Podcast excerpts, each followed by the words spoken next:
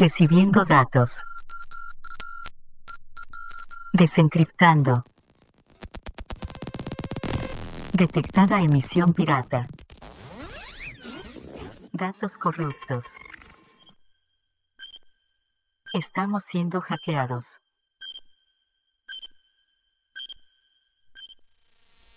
Bienvenidos al programa Pirata Hora Crítica, emitiendo desde la clandestinidad para toda la esfera humana. Si estás escuchando esto, eres la resistencia.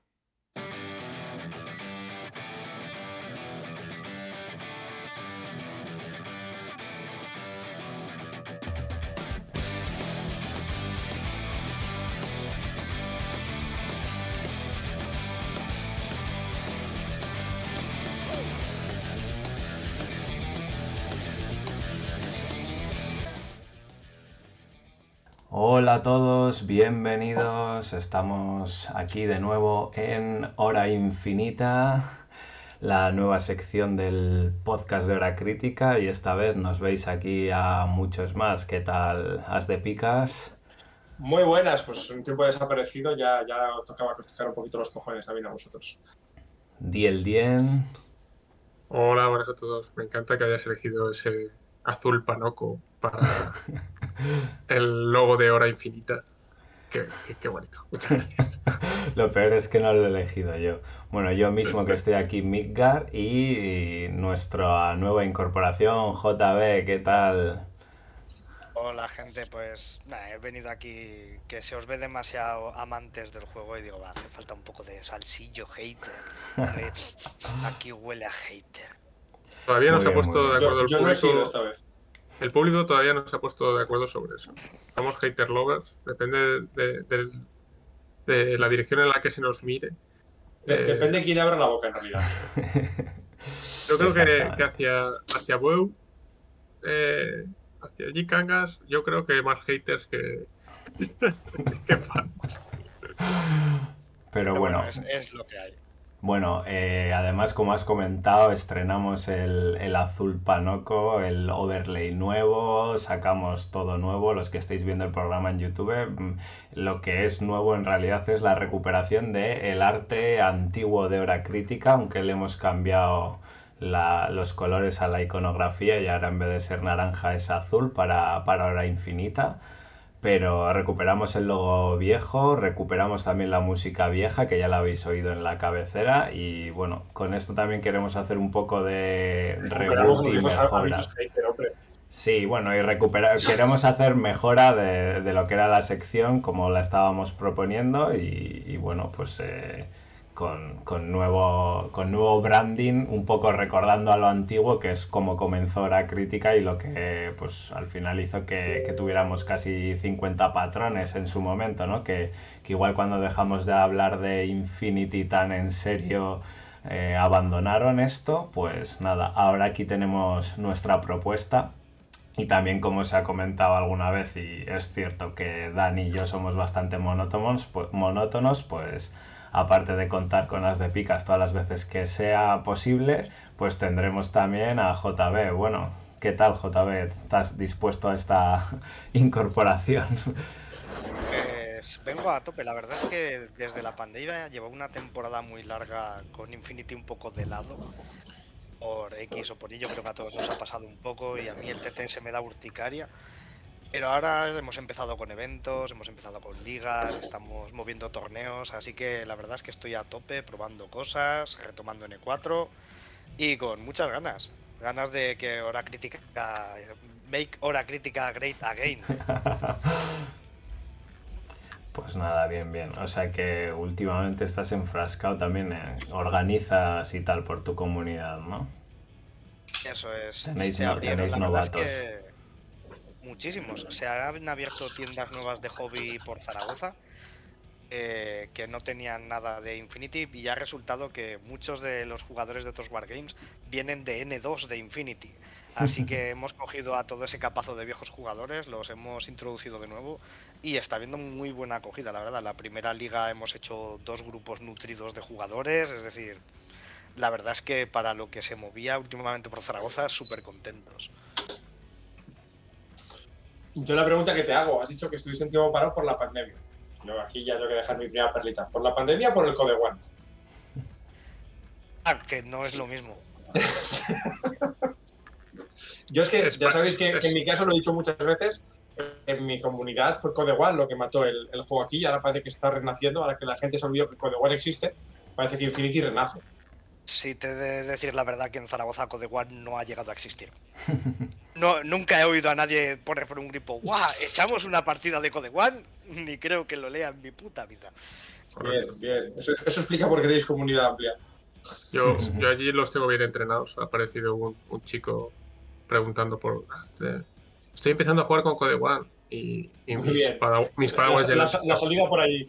ya- ya le han dicho: Muy bien, pues da igual, déjalo porque te vamos a enseñar M4. No te preocupes, que es igual. Esta- estaba súper orgulloso yo ahí leyéndolo. o sea, Eh, yo en Discord, digo. Pues sí, y yo a Scalestric. ¿Qué tiene que ver con Infinity? Eh, bueno, eh, estamos grabando. estamos grabando aquí en enero el programa de diciembre. Vamos a comentar las novedades de febrero. No sé si grabaremos un programa de enero, dependerá de si sacan cosas nuevas o no. Ya nos disculpáis por las fechas que son, la verdad. Pero bueno, en principio, eh, ¿qué, qué habéis estado haciendo últimamente? ¿Cómo, cómo acabó el año y qué esperáis de, de este año nuevo? ¿Por dónde empezamos? Que empiece, que empiece el nuevo, ¿no? Que se Pues, estrene bien por lo grande. Se empieza yo mismo. Bueno, como os estaba comentando, ¿no? Pues llevo desde más o menos septiembre del año pasado a tope con, con los eventos por aquí. Le he estado dando puñaladas a Connie también para que vea que estamos vivos. Y no solo eso, sino que le he dado puñaladas hasta al equipo de diseño del juego para sacar cosillas. Hacer trofeos con su ayuda, unos STLs de los logos, cosas muy chulas que como salgan adelante yo creo que se podrán aprovechar incluso para, para más sitios. Así que mucho evento, mucha liga. Hemos entrado en un circuito de ligas de varios juegos que nunca ha tenido Infinity. Es la primera edición que hemos conseguido meter Infinity en un circuito de ligas competitivas bastante guay. Y la verdad es que muy contento. La, la comunidad la ha cogido con los brazos abiertos, la gente está entusiasmada y jugando a tope. Así que yo encantado. ¿Tú vas de picas qué tal el final del año? no habrás Pues, tenido ni tiempo. Con un churumen recién nacido, o sea, que te lo puedes imaginar un poco locura. Pero bueno, ya sabes que yo como soy un, un politoxicómano y le doy a todo, pues no, no he dejado de jugar a cosas. Eh, en lo que nos atañe aquí directamente, pues ahora que parece que la gente se olvidó de Code One, estoy intentando reflotar un poquito el Infinity en la zona. Y bueno, he conseguido que ya haya dos, tres jugadores que ya van entrando otra vez, desempolvando ejércitos, han jugado buenas partidas. Esto ha llevado también a que la gente haya desempolvado la Aristella. Parece que se va a montar una nueva liga de Aristella. Ojo. Así que poquito a poquito, a ver si, si esto va tirando para arriba. Si no tengo más juegos, ¿eh? no me pasa nada. Lo sabemos. pero, no, pero no mejores. Eso es cierto, eso es cierto. No, de hecho, una de las cosas curiosas que ha triunfado es que llegaron dos nuevos, dos, dos chicos nuevos a la asociación y eran más de juegos de mesa, no habían tocado mucho los wargames, nos vieron allí jugando a otro juego, independientemente, y, y preguntaron, jo, es que esto de los juegos de estrategia, somos muy fans de, del XCOM. ¿Cuál es el juego que de estas miniaturas más parecido a XCOM que se os ocurre? dije, Infinity. ¿Quieres algo complejo? Infinity. Y oye, pues ahí están. Me dijo, ¿has visto dos starters de Code One? Mal. Cogí el periódico, la tiza en el hocico y dije, ahora te compro las cosas de Infinity bien. Que Y bueno, jugadores nuevos. No todo es perfecto, uno de ellos es chino. Pero bueno, podía ser peor. Yo chinos, pero Podía ser Panoco. la- las cajas de Code One, las cajas de Code One sirven igual. También está el premio de, del Patreon. ¿Y tú, Dani, qué tal por Valencia últimamente? Pues bueno, aquí metiéndome en mi papel de, de jugador eh, entusiasta. Yo ya no tengo que organizar. Hay un, un torneo a final de mes. Eh, Y, y nada, jugué a final de diciembre, finales de diciembre, con un jugador joven, claro. Para mí joven, 28. Todos son jóvenes para ti ya, ¿eh? ve- 28 años, dije, "Oh, pues sí que que joven.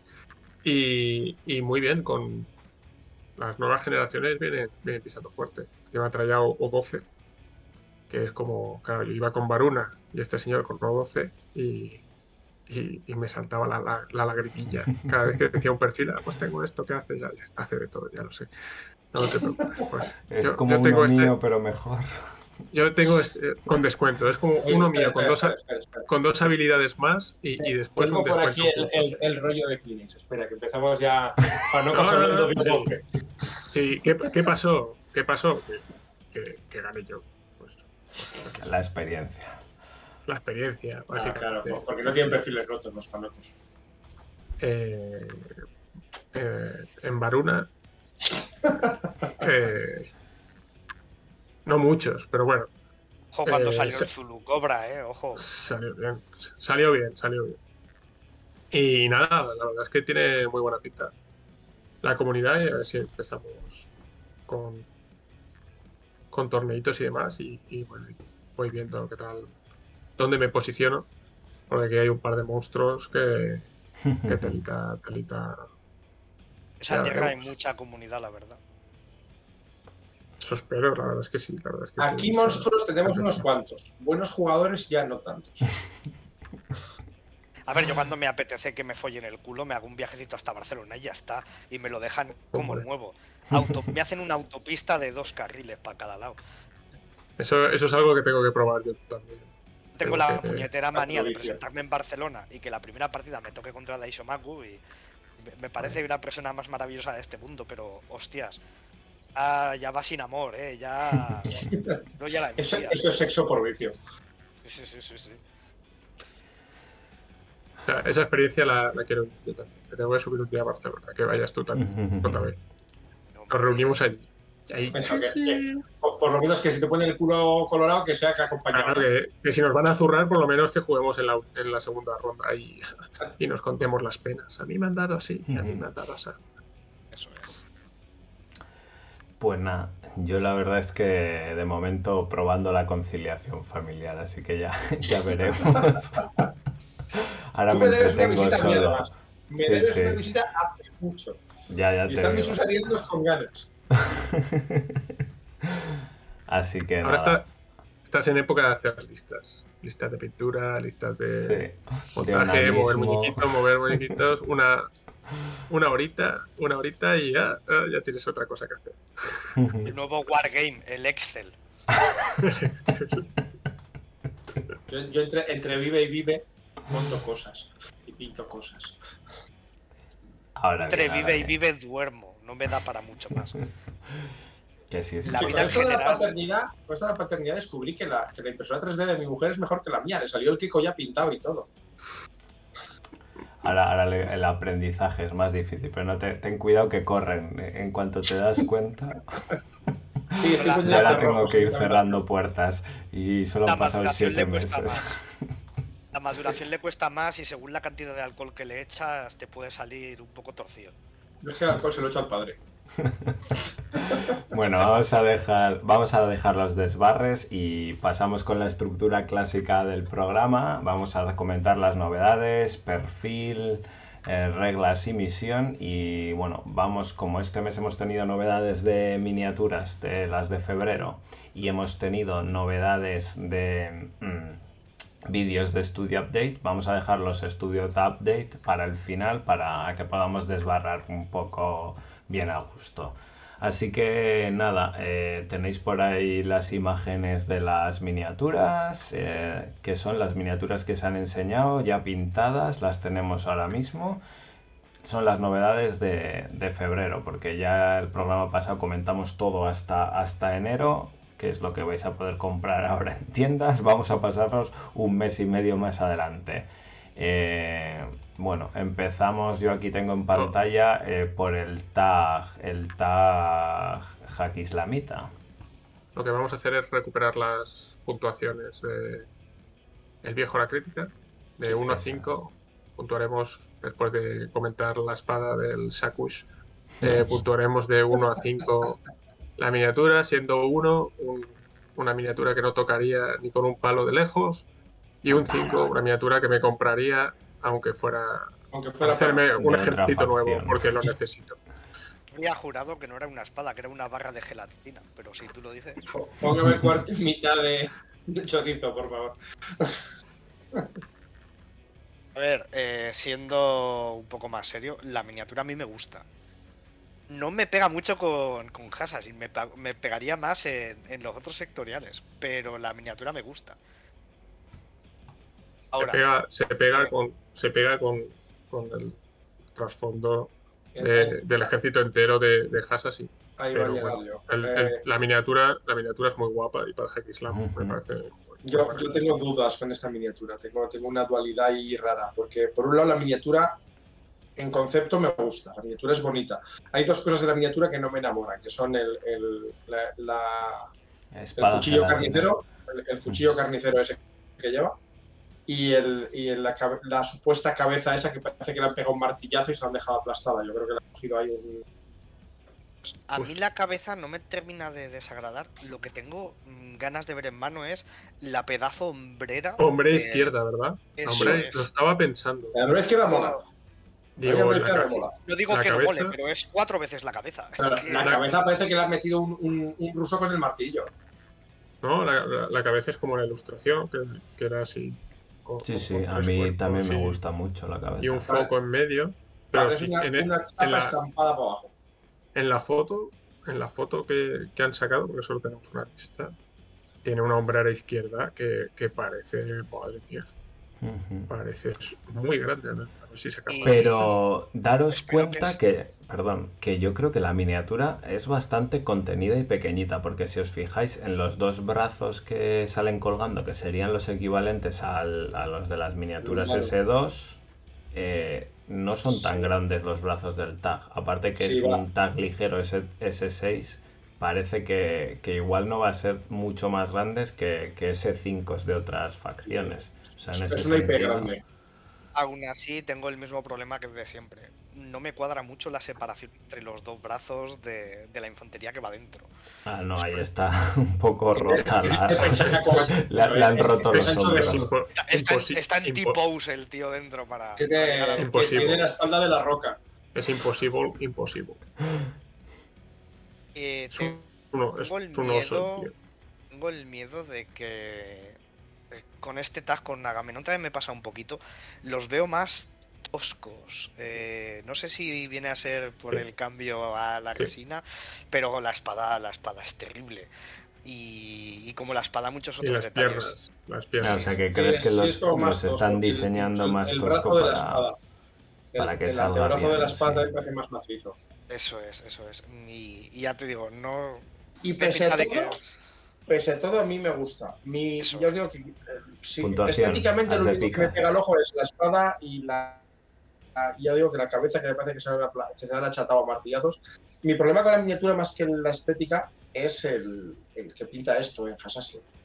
Es que ni siquiera Hola, somos una facción de infiltradores secretos mm, invisibles, pero vamos a traer el morlaco este que hace ruido cuando anda. No sé. Que ya ni siquiera a nivel de diseño, ya te digo, me pegaba más en Gamma o en, en Sí, Capu que. pega. Pega más, sí. Pega más en el resto de. sí. Que sí parece. Pero, bueno. o sea, para mí se parece más a un Blackjack que cualquier otra cosa que diga Hack Islam. Ciertamente.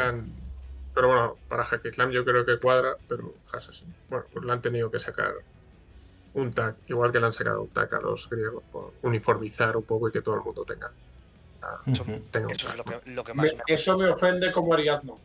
Bueno, yo, yo al Shakus le pongo de momento un 4. Me gusta. Yo un 5. Eso me gusta mucho. Yo un 5 ni de coña, un 4 posiblemente. Si lo miro mucho más rato más, lo acabaré bajando al 3 por lo- porque me focalizo en las cosas que no me gustan, pero lo dejaré en 4. Sí, yo, yo estoy con JB, ¿eh? Yo soy un, un, un 4 por ahora. Es que esa cabeza me, me rasca mucho, de verdad. Parece que está abollada. Ok. Bueno, pasamos al siguiente Agamenón. El tag de Aleph, que sale también en su correspondiente, porque los dos son pack Code One. O sea, estos son los tags de Code One de Aleph y Hack Islam. ¿Qué me decís de Agamenón? Empezar a. Yo, yo de Agamenón hay muchas más cosas que no me gustan. A ver, la mini general está muy bien. Está, bueno, está muy bien, está bien. Pero empiezas a mirar y, y, no sé, las piernas, el super trozo de metal táctico, el rifle colgado de la espalda en una posición un poco extraña, el martillo. Todos son detallitos que suman y me gusta menos, me gusta menos que el, que el hack islamita. Yo no sé si son los colores con los que está pintado o qué. Me recuerda muchísimo a una facción de War Machine, ¿no? que son como elfos o una cosa retri- Retribution.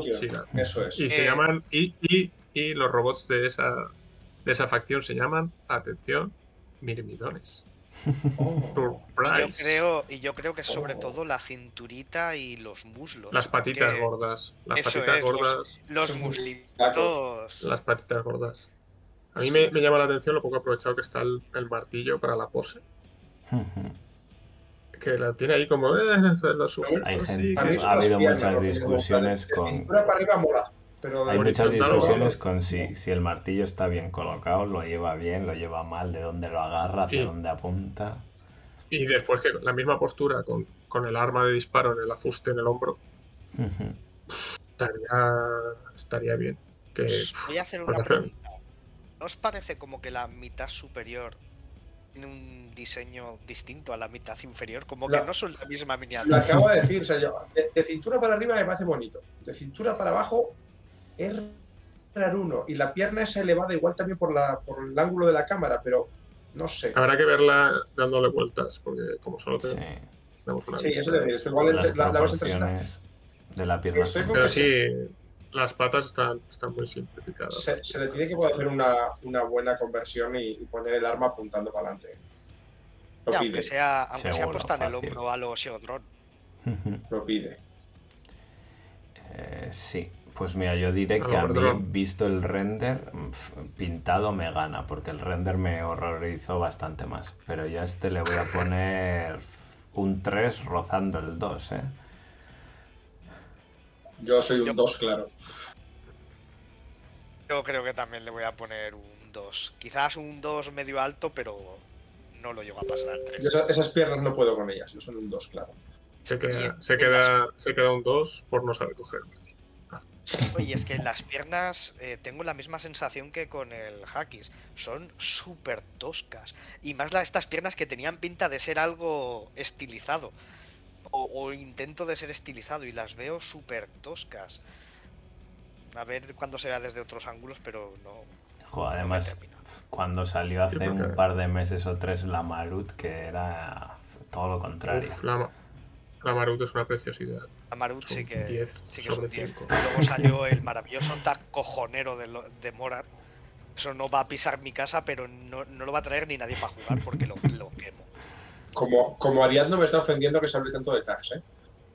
Bueno, ahora, ahora cambio, cambiamos. Bueno, las siguientes no novedades que no va, no sé si queréis puntuarlas o no son los dos packs de, de escenografía que, que tocarían, o sea, es el, el escenario de escenografía, el, el pack básico que sería el mismo que venía en la caja de los dos armies que salió, o sea, en la, en la caja de Code One del starter y eh, su expansión que sería la que trae pues la sala de central, la torre y los puentecitos y escaleras.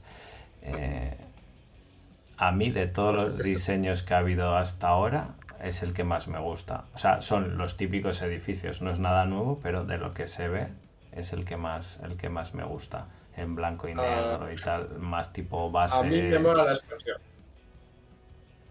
A mí la expansión. O sea, el, core, bien. O sea, quiero decir, eh, Infinity suele tener estos temas de escenografía que están muy bien. Además, como es un juego que pide mucha escenografía, está bien que saquen estos packs. Pero, pero si me tengo que dar uno, el de, el, el de expansión, el que viene con la sala central, me parece especialmente interesante a la hora de, de montar mesas. A mí, a mí la- el, el conjunto de este tipo de escenografía y el cartón gordo me parece un pasote. Me parece un gran acierto que hicieron de material y de, y de costes. Hmm. Y, y un, un el set completo, el set de básico más, más la expansión, te apañas una, una buena mesa para empezar a jugar Infinity. Es que. Infinity es un juego que pide mucha escenografía. Entonces, no, no es decir, no, mejora con muchas. No, no, necesitas tener bien de escenografía y tenerla a un precio asequible y visualmente así bonita. Y con, y con Pues gracia, porque tienes diferentes alturas, tienes Claro. diferentes configuraciones, tienes la sala de pánico para los objetivos, que siempre es una queja de, ay, pues no podemos hacerla para torneos. Pues Solo Mi grupo- faltaría mi- que viniesen, mi- que viniesen consolas. Eso ya sería. bueno, las, las consolas en realidad sí que vienen. ¿eh? Sí que vienen, sí que hay un... Lo puedes ver dentro de la sala de pánico, que hay Sí, una- pero un cartón. Sí, pero Una, ¿no? Una, claro. Uno, ah, vale, No. es que en, en mi, en mi grupo de juego al final acabamos con tres o cuatro sets de estos. Ah, Claro, Podríamos hacer un, torneo de, con, con mesas de esto. y- El tema de la escenografía de Infinity, sobre todo lo notas cuando entras de nuevas en, por ejemplo, un local que juega a 40.000 o a otro tipo de juegos, y que te intenta montarte una o dos mesas y haces. Uff, uff, pero. Pero sí, la verdad es que estos packs están muy bien. Yo he ido comprando todos desde que salió el primero, que me parece que fue el de Wildfire, si no me equivoco, el de O12 contra Sasbasti. Y he ido cogiendo tanto el pack normal como, como la expansión.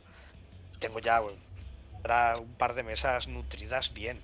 Ujú. y- ¿Como Vale. cuántos packs Yo- necesitarías para una mesa bien? Una de Dos de centrales por tener tor- dos torres, por ejemplo, aunque solo vayas a poner un edificio central y otros dos, o sea, dos y dos, por ejemplo. Creo Igual 2 y 3, ¿eh? 2 y 3. Sí, para, Para terminar bien, de. bien, bien, 2 y 3. Para 2 de la, de de decir, la dos y tres. central y 3 de la otra. Necesitas dos básicos y uno de ampliación. y tema- y El tema del, del edificio central es que te, te ayuda mucho a llenar una mesa porque lo pones a altura infinita y para cortar líneas como Sí. Sí, elemento. sí, sí. Y no lo pones en medio, no lo pones en medio. Eso y, es. y No. altura infinita y ya está, ya lo tienes. No deis muchas ide- ideas que yo, como gran amante de los francotiradores, las mesas warhammeras me gustan mucho. ¿eh? Bueno, continuamos. Eh, Siguiente novedad que tengo aquí, yo son los hambrientos. mm, pretas y gakis. ¿Qué os parecen? La polémica del mes. A mí me parecen preciosos. Y ahora que estoy retomando otra vez el gustillo Morat con, con los cambios de N4, tengo la esperanza por la altura de las miniaturas y las penas que los pasen a S1. Parecería perfecto, me parecería precioso. Y las miniaturas a mí me gustan. He visto mucha gente que se quejaba, que si pierden la identidad, que si no sé qué. Pues a mí es que la- las viejas me parecían. No tenían identidad. las de- Las viejas no tenían Eso es. identidad. Eran, eran termagantes. Bueno. Sí, a, a mí es cierto que se me salen un poco de la estética Morat. Eso por ahí mal. Porque no, o sea, veo un Morat, veo esto al lado y de entrada, si no sé lo que son, no lo relaciono. Y hay una más que tiene el, el pico ese que me recuerda a los bichos de. ¿Cómo se llama este? La, la- la película esta mítica de, de bichos, de, de matar bichos. Starship Starship Troopers. Troopers. Me recuerda el pico de los Starship Troopers. Los Pero- pero es- Es yo cierto creo que, que que la mini es bonita y tiene personalidad, pero me falla el rollo de que no es un Morat. Entonces, no sé, eh, si le puntúo por, por miniatura, yo le doy un 4, son bonitas. Pero no, o sea, es, es lo que digo, lo pongo al lado de un Morat y digo, ¿son del mismo ejército? Dices, bueno, quizás. Pero es Es que, que son no perros de otra raza. Son perros es. de otra raza. a mí, a mí me cuadran mucho más con la calavera que lleva el Raicho, por ejemplo. Se me hace mucho más cohesionado que esta raza coexista, la raza que cazan los Raichos, a los hambrientos antiguos, por ejemplo, que parecían. O sea, que el aliado es la Ozna que, que va a llevar una máscara equivocada. Eso sí, hace falta ahí una actualizacioncilla. A mí el, el detallito que me gusta, no sé si os acordáis, que Gakis y Pretas son la misma especie. Unos son hembras y los otros son hembras con el macho colgando como un parásito.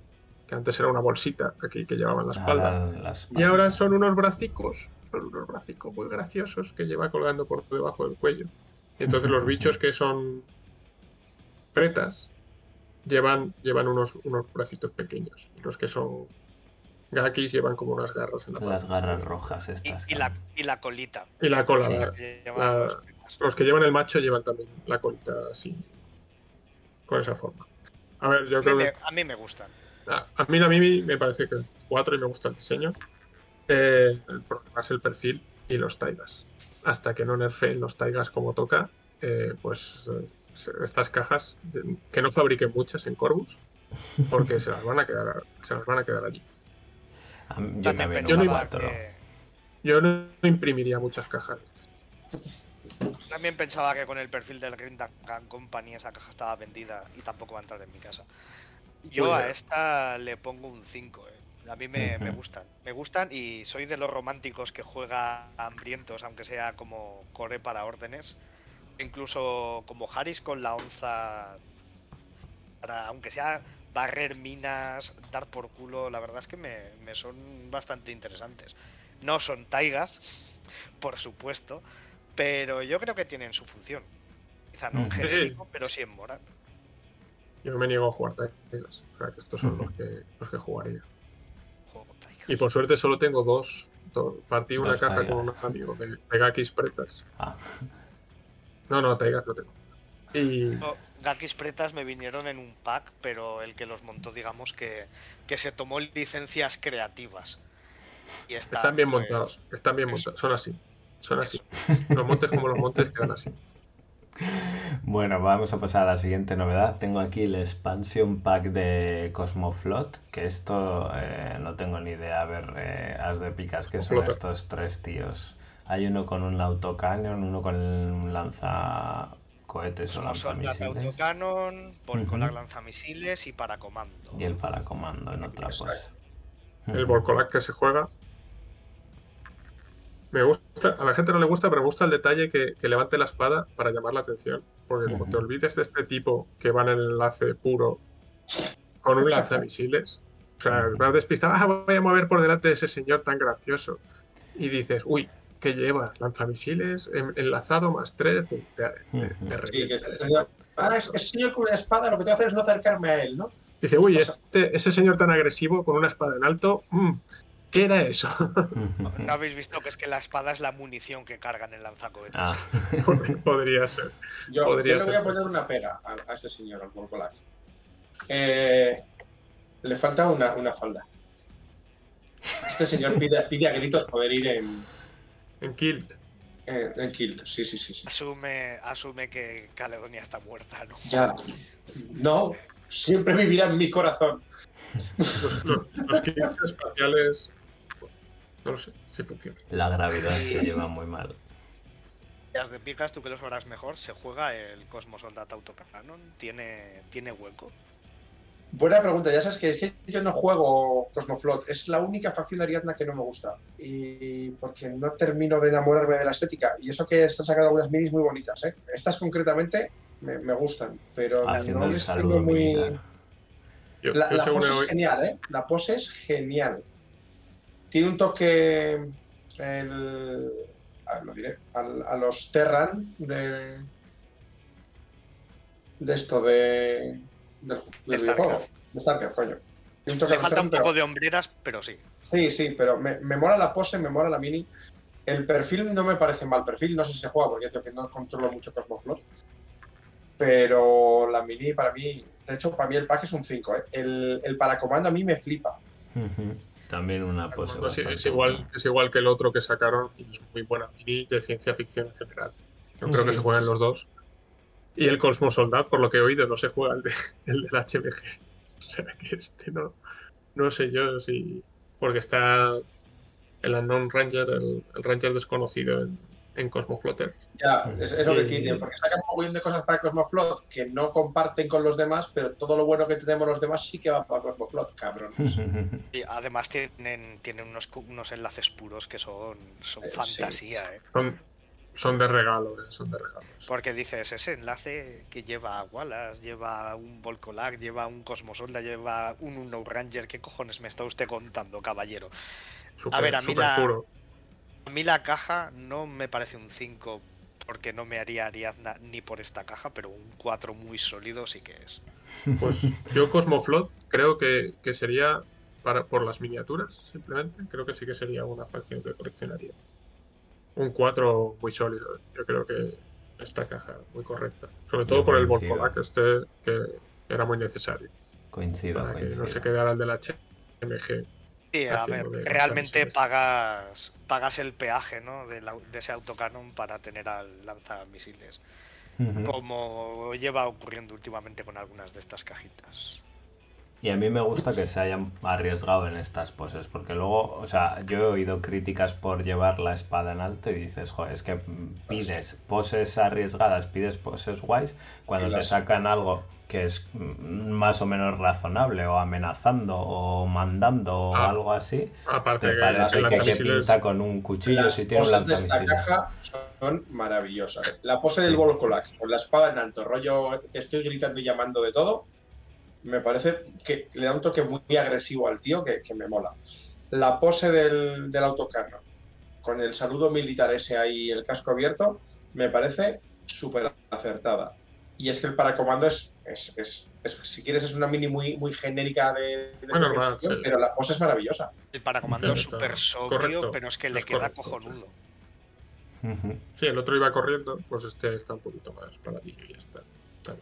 Bueno, y... Además, es que la- el lanzamisiles del Volcolac es el que llevan los americanos, Y que es el de las dos asas. Y Ujú. entonces, si lo pones delante, pues no ves al, al, al muñeco, ya no más. Porque lleva entre las asas y el visor y la leche, ya no te lo tapa todo. Entonces, está, yo lo veo muy bien. Y acabamos con la caja de nómadas de Carlota La. La decepción. Total. La decepción. Bueno, pues Carlota Kowalski fue mi primera. Mi primera. Ko- Carlota Kowalski vieja y buena y auténtica. Fue mi primera miniatura de nómadas. Cuando me empecé a hacer nómadas. No me los hice antes porque las miniaturas eran más feas que las de Panoceanía al principio. que vamos a hacerle? Y no me parece que está lo mejor. ¿eh? Así como el cambio de versión de Zoe. Zoe nueva es 10.000 veces mejor que Zoe vieja en pijama con un bolso arrastrando. Pues eh, en este caso yo creo que no la pillado el, rollete.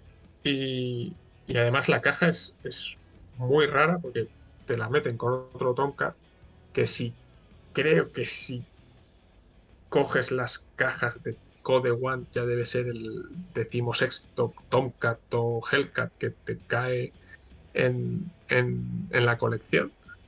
Y, y los dos los dos bots son iguales. Pues, pues, pues bueno. Bueno, por lo menos son los de las hélices. Ah. moda. A mí el, el bot, el que tiene la pose que parece Sonic, que, que va a echar a correr, me mola mucho ese robotito. El, el de la pose de Sonic me mola mucho. A mí me gustan los, los S1 de la caja esta. Pero la tipa, uff, es, es que, ¿cómo lo digo? La pose, la postura. O sea, la pose no es la malo, la, la rigidez es la palabra. Mm. La pierna es súper rígida, la espalda la tiene como, como súper rígida, parece que espalda. la espalda, sí. La cara no me termina de gustar. No sé. Ah, Los No. perfilados del arma son horribles, pero, pero sí, ya eso es el, el pintado ya. Ahí se, no me hace, se me hace una mini antigua. Sí, Si Sí. llego a ver esta caja en principios de N3, me habría cuadrado perfectamente. Que pare- La- parece, me- parece mejor la doctora. ¿eh? La, La- la otra Tomcat que viene, la pose, la pose está bastante. Sí, bastante es más dinámica. Sí. Pero La- otra sosa, no me la creo. sosa la, la miniatura. De... Carlota, La, la Tomcat me creo en la pose. Carlota no es lo que te digo. La, la espalda está súper rígida. La, la pierna estirada es lo que más me, me canta de la miniatura, que no. el Kit ese que hay que ponerle a todo el mundo, que es como un melón con ruedas de arma gigante. Uf. A todos los ingenieros lo ponen ahora en la, en la mano, tío. Es un pedazo de arma. Ah. Si tuviese que puntuar a Carlota por sí sola, no sé si la pasaría. Es que no sé. De que fuese justillo, justillo un 2. Justillo. Yo, yo le doy un 2 Pero, y creo que es por el pintado del torso y tal que me gusta, pero.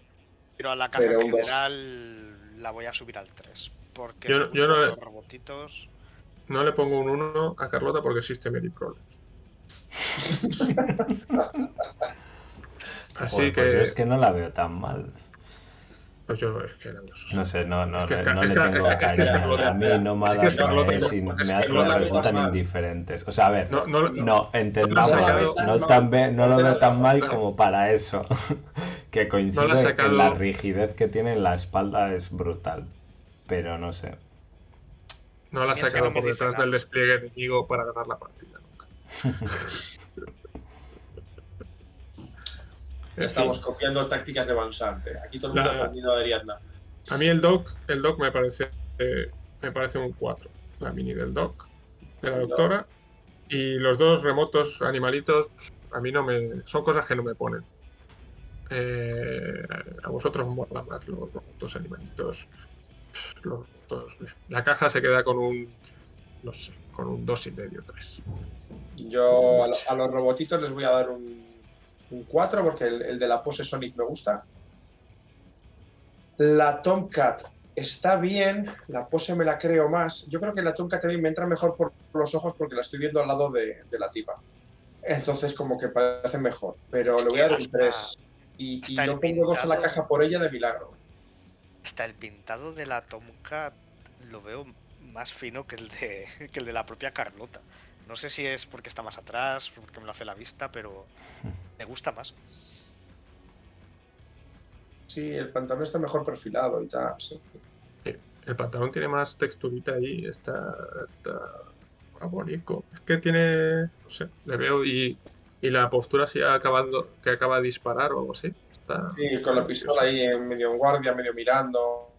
Sí, la postura, digo, la postura me, me es más creíble. Sí, es que la la, otra. la típica postura que disparas y bajas el cañón del arma para De, de que lo has hecho bien. de hecho, medio. fuera de la rigidez que tiene la, la miniatura, ¿esa no es la pose mega estándar de personajes Tiffy? así un brazo, eh, es, se parece más a, en realidad se parece más al, al orco svástica. No, pues sí, por ejemplo. Me temo que es el postura orco svástica lo que nos está llamando la atención de Carlos Tamogori. Pero sí, pistolón en alto y arma un poco para abajo. sí. Bueno, y hemos, hemos modernizado el concepto de piedra táctica, ¿eh? sí, farolillo ahora. Es un, una coctelera farolita táctica. Palomitera táctica. Sí. Yo le veo más bien como una mosquitos de estos, eléctrico. Bien, es que claro, cuando saltas en paracaídas tiene que ser súper molesto ir comiéndote mosquitos por el camino. Bueno chicos, pues nada, creo que ya hemos puntuado todas las novedades de este mes, así que no sé si no queréis añadir algo final de qué tal el mes en su conjunto. Podemos pasar a la siguiente sección. A mí en general me ha gustado el mes. Mm, Solo tengo una compra segura. Pero no veo. Hay, hay alguna cosa que me patina, pero yo creo que hay muy buenas miniaturas. Sí. Bueno, yo lo, lo veo más tirando a, a- a medio. Hay cosas bonitas, a mí la, la caja Ariadna, y no porque yo sea Ariadno, me parece muy bonita. Eh, quiero ver cómo evoluciona el tema de los tags, con lo que estamos hablando de la, la tosquedad esa que, que estoy viendo en las piernas y tal. A ver cómo evoluciona. Pero, pero la Marut no, no tenía eso. Es, cu- es curioso. La Marut era una cosa. Estaba bien estilizada, sí. ¿Os, os creéis que estoy mirando el, el, el, el Hackis y me voy cogiendo el gusto? A mí es que me. me- me- en, en general me mola, ya te digo, hay un par de puntillos que me desagradan, pero lo que es la miniatura en Os- general me parece una buena. Os juro que pienso hacer una conversión de un, de un ruso metiéndole con el martillo en, en el casco. Desafiamos a que lo Bueno, pues eh, si os parece avanzamos a la siguiente sección, que es eh, la sección en la que, bueno, pues eh, tratamos un poco las reglas de juego para comentar un poco situaciones o cosas que se pueden tirar de ahí y bueno, como, como esta la, has traído tú, Dani, eh, bueno, coméntala tú. En principio vamos a estar hablando de, los, de las reglas de aislado, aturdido, inmovilizado A, inmovilizado B, que son, bueno, actualmente en N4 estados que te, que te asignan, ¿no? Y que en principio están todos relacionados sobre todo pues eso con la munición EM y el hackeo, ¿no? Bueno, al final te, te pasa todo. Son cuatro estados, eh, marcado o cegado, si quieres. eh, podemos hacer aturdido eh, en lugar de marcado. Pero Ah, al final son no he dicho marcado, los- sí. A- a- aislado, aturdido no, no, y movilizado. Sí, aturdido, aturdido.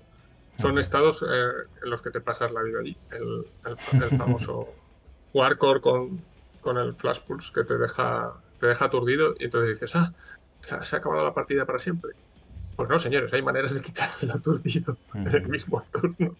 Pero claro, son, son al final, si juegas eh, a N4 hay un montón de cosas que, que te acaban haciendo estos estados y, y, eh, y hay ahora una gran importancia en, en tener al ingeniero cerca.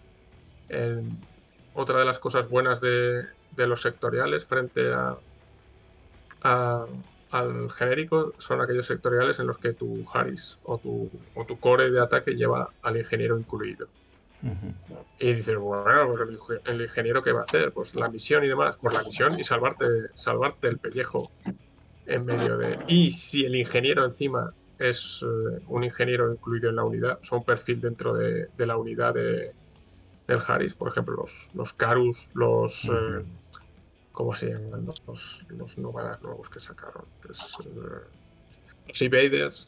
Y este tipo de tropas que tienen aparte un perfil ingeniero que ya puedes hacer todo el Harris de esa unidad o el Harris de esa unidad más alguna cosita especial y que el ingeniero, pues eh, tener un ingeniero a mano eh, viene muy bien porque quitártelo por ti solo estos estados es bastante complicado y en cambio ese ingeniero a mano eh, con una orden te, te salva te salva el pellejillo ¿eh? Pues yo que te iba a decir que justamente el hecho de que ahora te los puedas quitar sin ingenieros algunos de esos estados, la verdad es que está muy bien. bueno pero, antiguamente sí que ahí hay- difícil, Ah, ¿no? no tienes ingeniero. pero el ele- Ah, quítate el electromagnético Mira, los tengo aquí, los estoy poniendo en pantalla. No, Si os parece, es, eh, voy, comento los cuatro estados o- y, y los vemos, ¿no? El estado aislado, en principio lo que hace es que no pueda recibir órdenes de la reserva de órdenes. Eh, se continúa así todos los turnos hasta que consigas quitártelo. Además no puedes utilizar programas de hacker, habilidades ni nada de estas etiquetas de equipo de comunicaciones que tengas y tal. Eh, si es el teniente te deja en pérdida de teniente y bueno, eh, lo que también te saca del Fire Team, eh, si es del líder te rompe el Fire Team y... Si eres teniente, estás en pérdida de bueno, vale. re- Y realmente la se- forma se de quitártelo. Muy fácil. Sí, te quedas fuera. Digo, La, f- exacto, el, la forma de quitártelo, ah, aparte de esto, es con un, con un reset con un menos 9 a la voluntad. Por eso mm, lo que dices Y su- tú, JB, vale, pero pff, es muy difícil no lo- quitarse un aislado. Solo lo puedes hacer al turno siguiente en que te han aislado o en hora, pero en el turno siguiente tienes una orden, que es la tuya propia, porque al estar aislado, tu orden se ha vuelto irregular y no puedes utilizar órdenes de la reserva. O sea que tienes una oportunidad a menos 9 o que el ingeniero se acerque y pase una tirada de voluntad. Ujú. Sí, pero es decir, el- es cierto que es una oportunidad solo a menos 9, pero yo creo que sí que hacía falta que No, no, está bien. sea, Si, si está puedas bien, tirar si no tienes Sobre todo, si la gente Porque pasea a tu alrededor. Antiguamente yo he visto listas de pegamento en su día que era como, pues nada, me han matado al ingeniero. Tengo cinco tíos pegamentados. Eh, adiós. Se acabó. Sí, se acabó. que claro, recuerdo la época en la que Sasbasti el único ingeniero que tenía era el Doctor Gusano. Sí, es, era muy buena tropa, pero no pintaba una mierda en las listas. Había momentos en los que tenías al Doctor Gusano solo allí en mitad de un campo que decías, pues muy bien, pues el resto de la lista no está. Así que si me van a matar algo va a ser al Doctor Gusano. ¿Para qué cojones lo quiero? Claro, ahora con. Ahora no te puedes quejar de ingeniero. No te puedes Claro, quejar de ingeniero. Es justo lo que digo, ahora con. Y ya no solo para Sasbasti, como habéis dicho, han metido varios ingenieros buenos en muchos sectoriales. Incluso en algunos sectoriales es el ingeniero te rebaja el, el- el precio del, del enlace. Es, Es la, la- tropa que la- rebaja. La fórmula mágica, ingeniero con su fusil. Es el, el truco mágico. Sí, a Bueno. nosotros como no nos dan ingenieros con, con su fusil ni sin su fusil, tenemos el, el 12 de toda la vida. Y a Rossi. Eh, Pero Rosy es operativo especialista. Ya no es Pero bueno, ingeniero. No, no es ingeniera. no, no, no. no, no sé. Ojalá. Sí, es que si partido- fuera ingeniera estaría rotísima, ¿eh? Me han repartido algún gizmo kit No, por ahí. lle- lleva cargas de. Pero sí, al, al Lleva- 12. lleva cargas de- pero no es. No Por ejemplo, a Panoceanía, a la Techville le han dado un gizmo kit que. Joder, es un perfil a tener en cuenta, ¿eh? Sí, sí, se pone, se pone. Bueno, Se acaba poniendo. el estado aturdido, eh, en principio, lo que hace es que no Este- puedas declarar ataques, ¿no? Este es el, el más. El, El más del duro todos. flash. Que, que aunque, tengas 15, aunque tengas 15 heridas, si, si te dejan aturdido, ya no puedes declarar ataques. Los ataques incluyen tanto matar gente como hacer objetivos. Hacer O sea, objetivos, todo- sí, sí, todo- todas esas todo lo importante del son, juego. son ataques. Entonces Pero- tienes un. No todas. Ojo. Porque las de las cartas no son ataques. Ah, Son las de las propias misiones activas. Ya, bueno, sí, sí, sí, es, es la doctrina. Es decir, que esto hay que tenerlo en cuenta. Se puede seguir haciendo cosas con el señor con su mod de menos 3, ujú. pero te puede que estar aturdido no te hace completamente inútil. Eso. Lo que- Aparte de no lo que es- declarar que ataques, tienes te da un mod menos tres a menos todo. Sí, sí, a todo menos a las tiradas de salvación. Y bueno, este estado sí que solo dura un turno en principio, porque al final de tu fase eh, se, va, de la fase de se va a cancelar. Eso es en en el inicio de la fase de estados, que es al final de, de tu partida. Y luego Pero se este puede tiene- cancelar con, con médico o con ingeniero de- en función de si Este- tienes heridas. Este o tiene la complicación extra. La complicación extra de que tienes que buscar un médico si tienes heridas y un ingeniero si tienes estructura. Porque Infinity, como ya sabemos, es un juego sencillo. Y sobre todo cuando estás jugando una tropa y de repente te da por mirar y decir, ¿desde cuándo tienes tu estructura? ¿Por qué tiene esto estructura? Eh, la, la lías muy, muy parada. y Pero bueno, aturdido que puede que sea el estado más común que te puede Aturdido es que caer te- a lo te largo de pa- una partida. te pasa todo el día. Te pasa con, con marcado. Debe ser el, el- Seguro. pasa a veces al, al revés, ¿eh? Tú, tú estás hablando de esas unidades que por qué tienen estructura y yo te puedo hablar de esas- de esas unidades de por qué tienen herida, como, como el Blackjack. ¿Por qué tiene heridas pero es hackeable? bueno, es una IP muy gorda. Dos especialistas CC se han quedado aturdidos contra ese maravilloso remoto pulso flash arma paralizante. También. Mm. Bueno, pues eso, son estados que tienes que tener un poquito controlado, que en este caso encima, aturdido. como dice Jaume, puedes hacer alguna cosita, pero vamos, la misión principal ya no la haces y pegar hostias, ya no puedes. Y, y tienes que acercarte a un médico o a un ingeniero según lo que seas. Es que el aturdido, y para que le pongan el pulso flash alcance 60. Es que esto, vas a, vas a acabar aturdidos seguro. en dos o tres veces por, por partida o por turno. Sí. Más que el, Volvemos a las listas estado con en sí Warcore mismo- asesino, ¿no? más que el estado en sí mismo es lo que te condiciona el gasto de órdenes, porque asomas con tu super Rambo con ametralladora, tu TAC de 100 puntos, ¿y qué haces? Eh, ¿Mandas toda la ráfaga contra ese lanzamisiles que está mirándote con ojitos curiosos? ¿O desvías algún dado para evitar que el puto robot o el puto Claro, el Warcore Warcore. te, te aturda? El Wargore de Es tres que, puntos. es que dices, no, soy un TAC de PB9, no pasará. Saco a mi, a mi suizo desde el- su posición oculta aquí en la esquina para matar al Warcore primero. Pum. A- a- Aquí Ahora- estoy viendo otra vez el, la, la- ahora que no hay Warcore, ahora que no hay Warcore, ahora puedo, salir con el resto del ejército. Algún sniper oculto he sacado yo para quitarme un Warcore o un remoto de encima Sí, sí, sí. de. Yo os digo que aquí en la función de juego yo se está viendo otra vez al, como digo yo, al estilo antiguo de me hago la lista, meto el Warcore y luego decido qué facción juego. O sea, Todos los pulso flash que puedo. Es que con alcance 60 ma- con el, con el bono de más 3, te sigue compensando poner todos los pul- pulso Sí. flash que, me, que me tenga. meto el típico enlace carísimo, tochísimo, aberrante y luego venga, tirar de robotitos y Warcores para completar lista. Y es que tienes perfiles muy buenos con Pulso Flash. Eh, Pulso Sí. Flash es esa segunda cosa que se utiliza para abaratar. Es decir, no le vamos a dar ningún arma a distancia, pero le vamos a dar Pulso Flash. Que es mejor. Sí. Eso, ¿eh?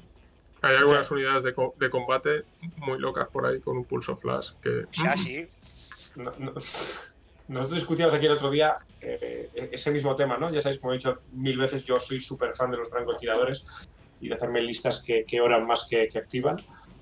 Y, y me hice una lista hace poco también para jugar así con amigos de, de ocho francotiradores y cosas por el estilo. Y me mira uno y me dice, ah, no está mal, pero ¿y no has pensado en hacerlo con pulso flash? Igual te sale más rentable. Y decías, es lo triste, pero es que es verdad. Dice, a ver, todos los observadores de artillería, todos los pulso bots y todo, todos los flash bots y todos los, y todos los warcos que puedo. Y ya, ya está. es que te ¿Cuántos mejor- ¿Cuántos bichos gordos puedo meter ahora? Venga, La mejor defensa, la mejor defensa del juego. ¿has visto alguna lista nómada con mucho Pulso Flash y mucho hackeo que en tu turno de repente toda tu puta lista está si aturdida, que Marcada. si marcada, que si dices, pero ¿qué cojones ha pasado? ¿Qué hago? ¿No puedo moverme? No, creo que en parte es lo bonito que tiene Infinity, ¿no? Que tiene todos estos estados que no solo pegarle un tiro en la cabeza deshabilita al enemigo. Que está muy bien el meme de clávale un cuchillo en la mano al especialista enemigo y no tocará botones. Hay, muchas, muchas hay otro hay- ¿Existe otro sistema? Alguien, alguien me ha hablado de, de una especie de magia llamada hackeo, pero Bueno, y Ya. continuando ya por mencionar todos, también está el inmovilizado A y el inmovilizado B, que en principio lo que te hacen es que te no puedes declarar ningún tipo de habilidad ni hora. Y Podrían cada haberlo llamado uno. de otra manera. Sí. Podrían haberlo llamado de otra manera. porque. El, el inmovilizado A es el que se, se anula esquivando con menos 6 a física y el inmovilizado B el que se anula haciendo reset con menos 3 a voluntad. Además, si, es, si te pilla algo electromagnético a una IP o a un tag o a un remoto, te comes eh, aislado y. E inmovilizado. E inmovilizado. y se apilan los modificadores. O sea que para salir de allí necesitas un reset en menos 12.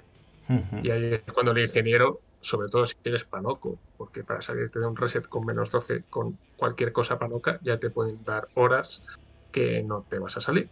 Es mucho más sencillo que llegue el ingeniero y por lo menos tire 8 veces a 13 y, y te saque de allí. Y bueno, el, inmo- el eh, inmovilizado A, el de físico, es el antiguo pegamento o el pegamento que ahora hace inmovilizado A, podría haber dicho inmovilizado, yo qué sé, físico. Inmovilizado físico. Inmovilizado físico, inmovilizado físico, inmovilizado voluntad o inmovilizado reset y hubiera sido hostia, mucho mejor.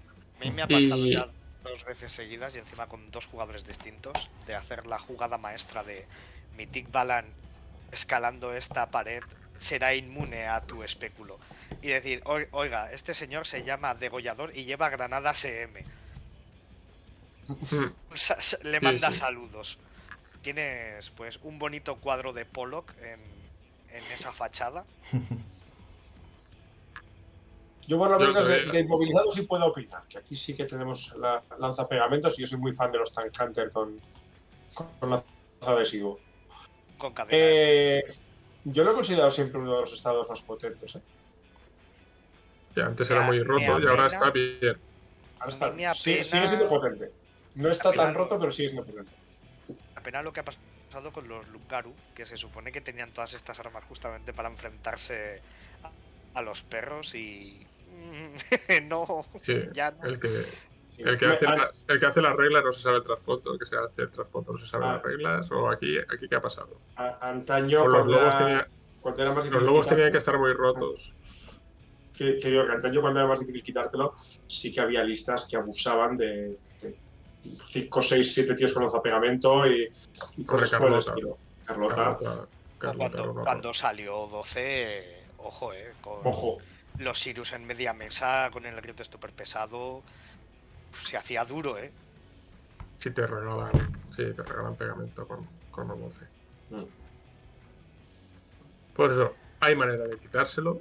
Si, bueno, en este caso es un físico menos 6, súper fácil de quitárselo también. Eh, con Pano te puede costar 18 órdenes y 3, turnos, por lo menos, quitarte un estado de estos. Pues el ingeniero se puede acercar y, y te puede quitar el pegamento. Con, con Pano, cualquier cosa que no sea disparar te cuesta 18 órdenes.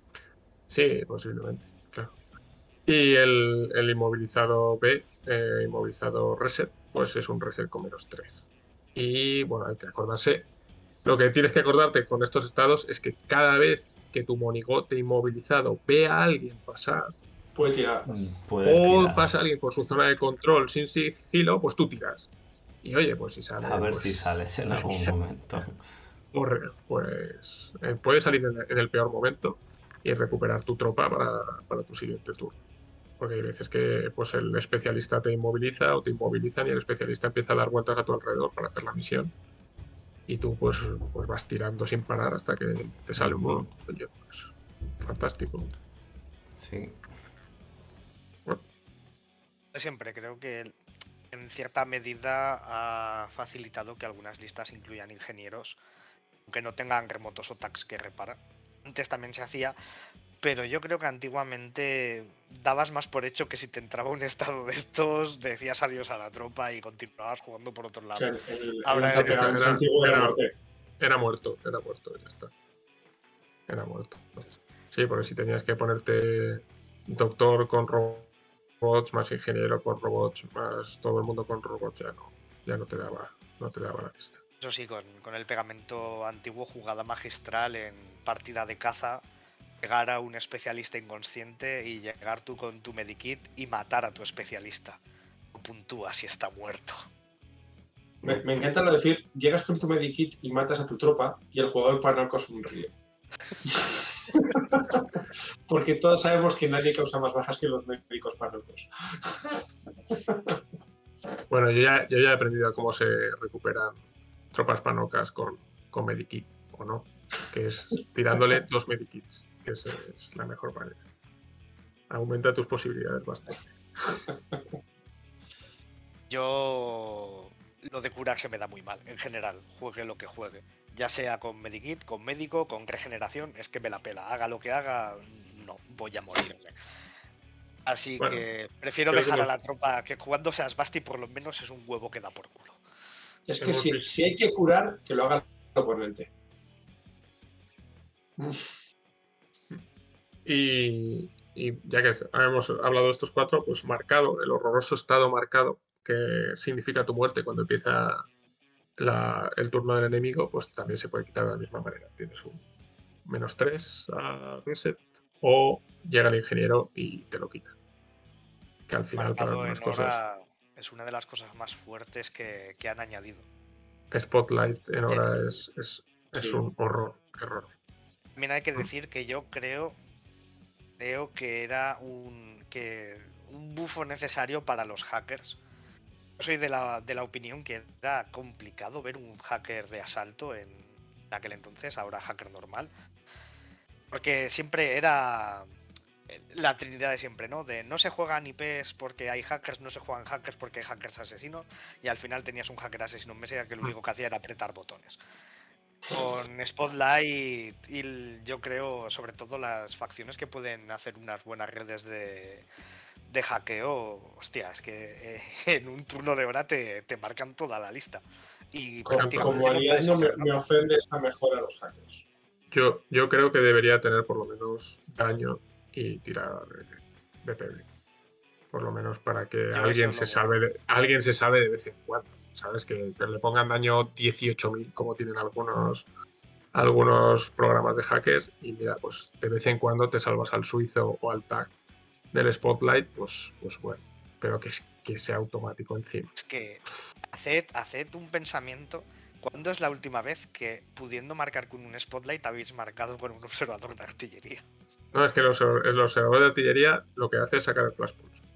Eso es. Vale, me, me alegra que hayas especificado pudiendo marcar con un hacker. Porque yo, desde luego, creo que marco siempre con el observador de artillería. Nos ha jodido. y tu mayor tecnología es una cámara de fotos, pues nos ha jodido. Eso es magia, eso es magia negra. No, no, el Spotlight funciona ahora demasiado bien. Como para andarte, ¿no? El, el observador de artillería porque tiene la misión eh, secundaria de observador de artillería. Es la única manera de utilizar el observador de artillería. Aunque se te hayan muerto todos los hackers, pero pff, ya para eso le Que disparas. justo tengas a la vista a alguien inconsciente y aproveches para hacer la misión con el cadáver y ya está. Claro, pues eso. Sí, o que tu observador de artillería lleve escopeta y, y no llegue hasta allí. Y se llame, No, se llame Strelok y, y luego el, Con el observador de artillería he marcado más veces al, al HVT que, que al enemigo.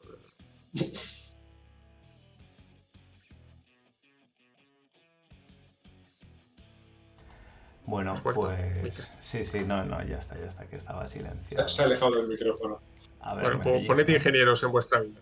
Que, que en el futuro, en el, en el futuro lejano de Infinity hay trabajo para los ingenieros. Vamos, hay, hay- hay minis bonitas, ingenieros. ¿eh? Yo, yo estoy muy enamorado de la mini del 12 ahí con la, con la máscara esa de calavera. Bueno, ¿Qué, qué- qué voy a Eh. decir? El, el ingeniero Caliban es una de las mejores incorporaciones que tienes Dasbasti. Pues eso.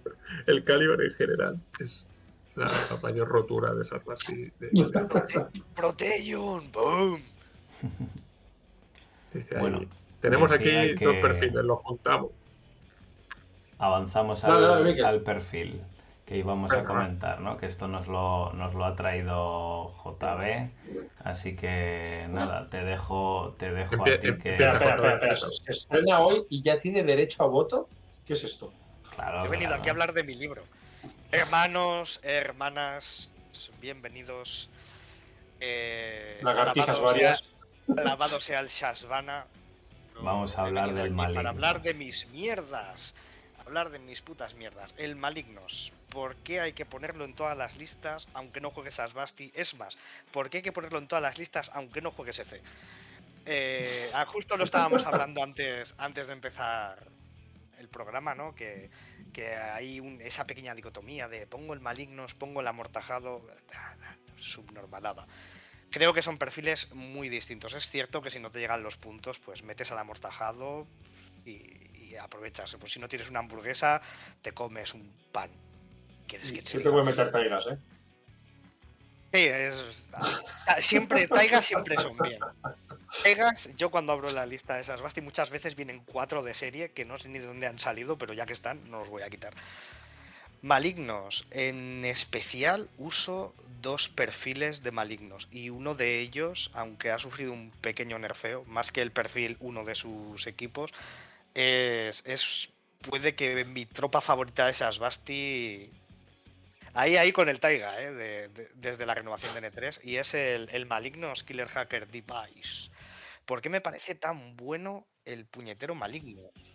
Perdón que voy a hacer, voy a hacer aquí un poco el comentario de la tropa y así ah, hablamos, ¿vale? El perfil movimiento 10-10, CC 14, CD 12, físicas 12, voluntad 14, blindaje 1, PB 3, una herida, silueta 2, disponibilidad 3 por lo menos en Sasbasti, que es donde lo he cogido. Habilidades. Dos.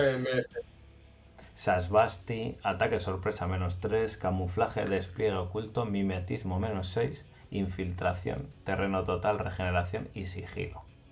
Y tenemos pues desde el más barato que es el Malignos Hacker con dispositivo de hacker asesino que cuesta 31 puntos porque tiene un subfusil y minas La magia de mi melena.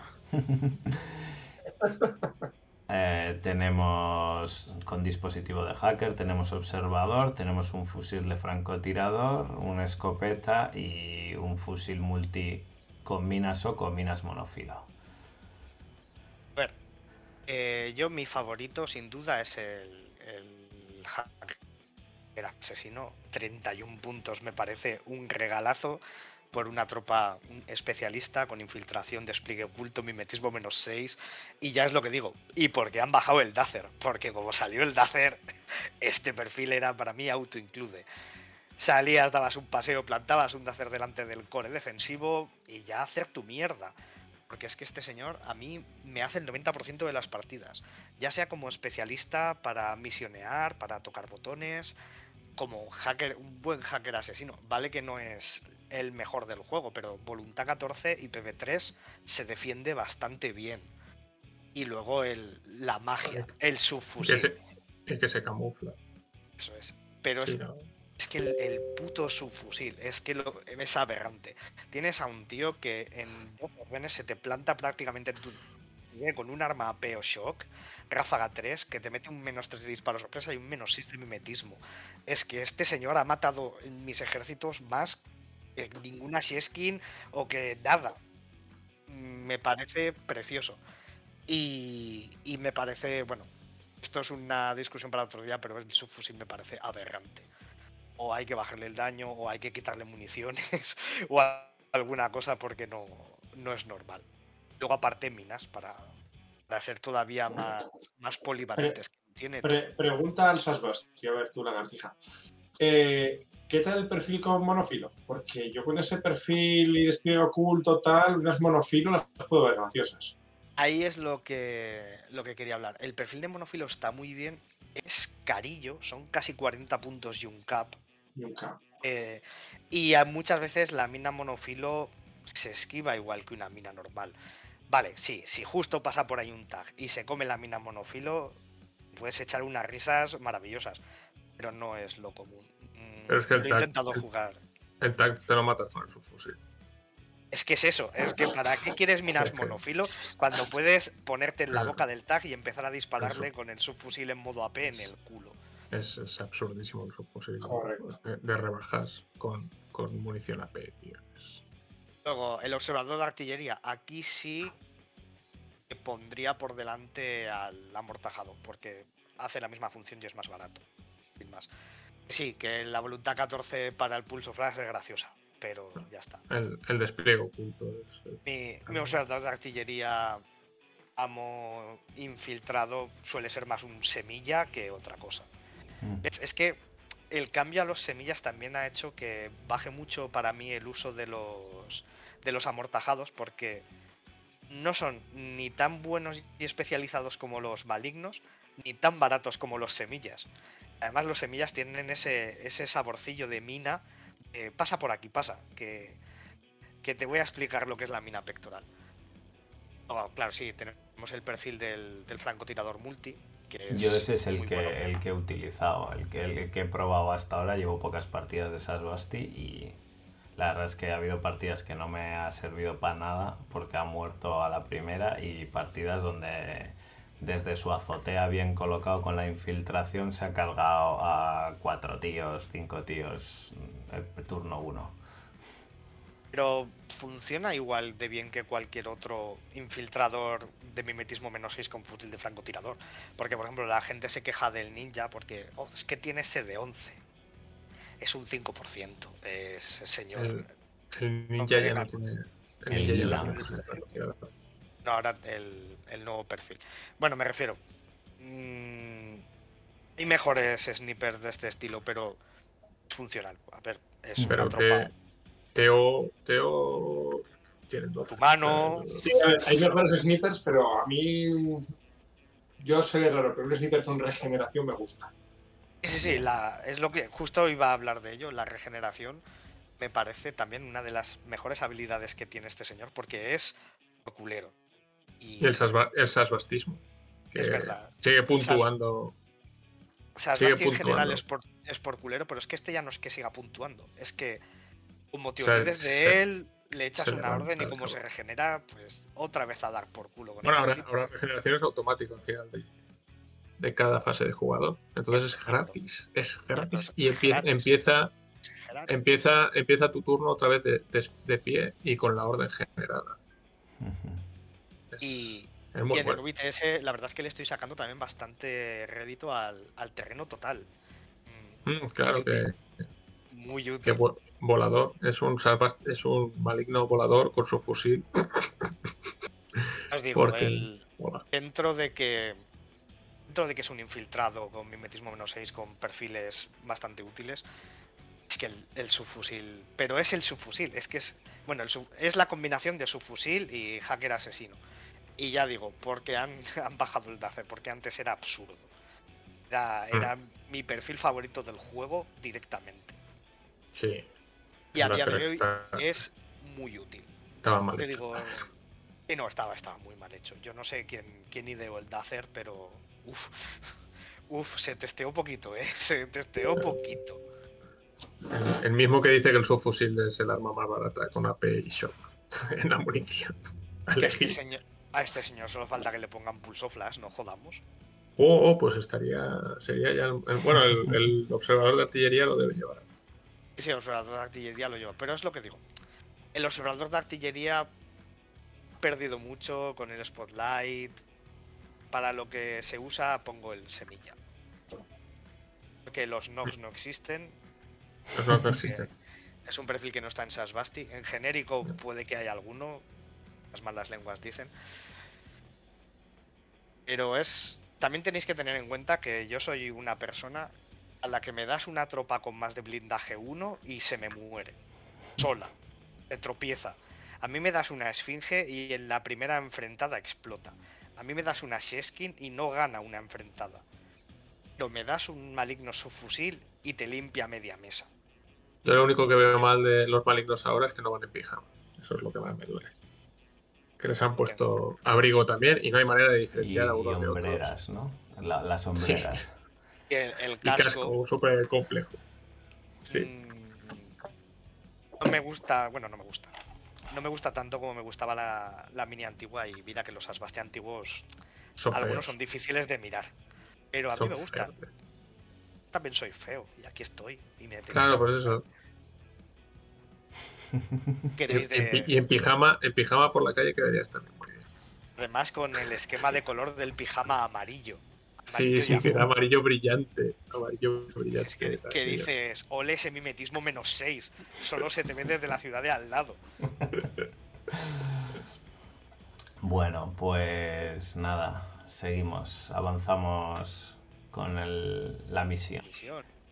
Bueno, y continuamos con la siguiente sección, que es la sección donde analizamos una de las misiones y Diel nos da pistas de cómo pasaros la misión para instruir a paquetes como yo. Esta vez también tenemos a una persona más que nos puede ayudar, JB. Mientras tanto, seguimos teniendo un paquete aquí con nosotros. Hemos decidido que vamos a hablar de la misión de criogenia. Así que nada, comentarnos un poco. Voy a empezar yo poniendo la misión y comentando un poco cómo va los puntos, ¿no? Porque esto, esto ha sido lioso o parece que la gente no lo ha llegado a entender del todo. Y es la misión fresquita y nueva de esta temporada. vale. Eh, bastante, bastante chula eh, la idea. por lo menos Un poquito de variedad. Eh, no, no tienes tan claro qué va a pasar desde el principio. Con la línea de, esa- de Mindwipe de co- borra de memoria. Que no sabes exactamente cuál es el objetivo, que tienes que estar un poco más con, con plan B y C. Y, y bueno, sí, eh, la puntuación estaba escrita en alto gallego en, la- en su primera versión, pero ahora la han aclarado y además en la entrevista que, que Elois hizo con nuestros compañeros de al sur de la esfera, pues explicaba esto exactamente. La gente se rasgaba las vestiduras, 13 puntos, tropezar, volvieron Bueno. locos. Entonces, básicamente ahora estáis viendo en la pantalla que tenemos una misión donde tenemos las zonas de despliegue y todo el centro de la mesa está dividido en cuatro cuadrantes. Cada cuadrante además tiene en su interior un Techcofin, creo que es, ¿no? De estos puntitos verdes es. que se ven aquí, que están a 15 centímetros de la línea central. Vale, entonces vamos a ir a los objetivos de misión y aquí vemos que mm, objetivos de la misión, haber activado dos o más Techcofin al final de la partida te da dos puntos de objetivo. Dominar un cuadrante en el que se haya un HVT al final de la partida te da dos puntos de objetivo por cuadrante con HVT.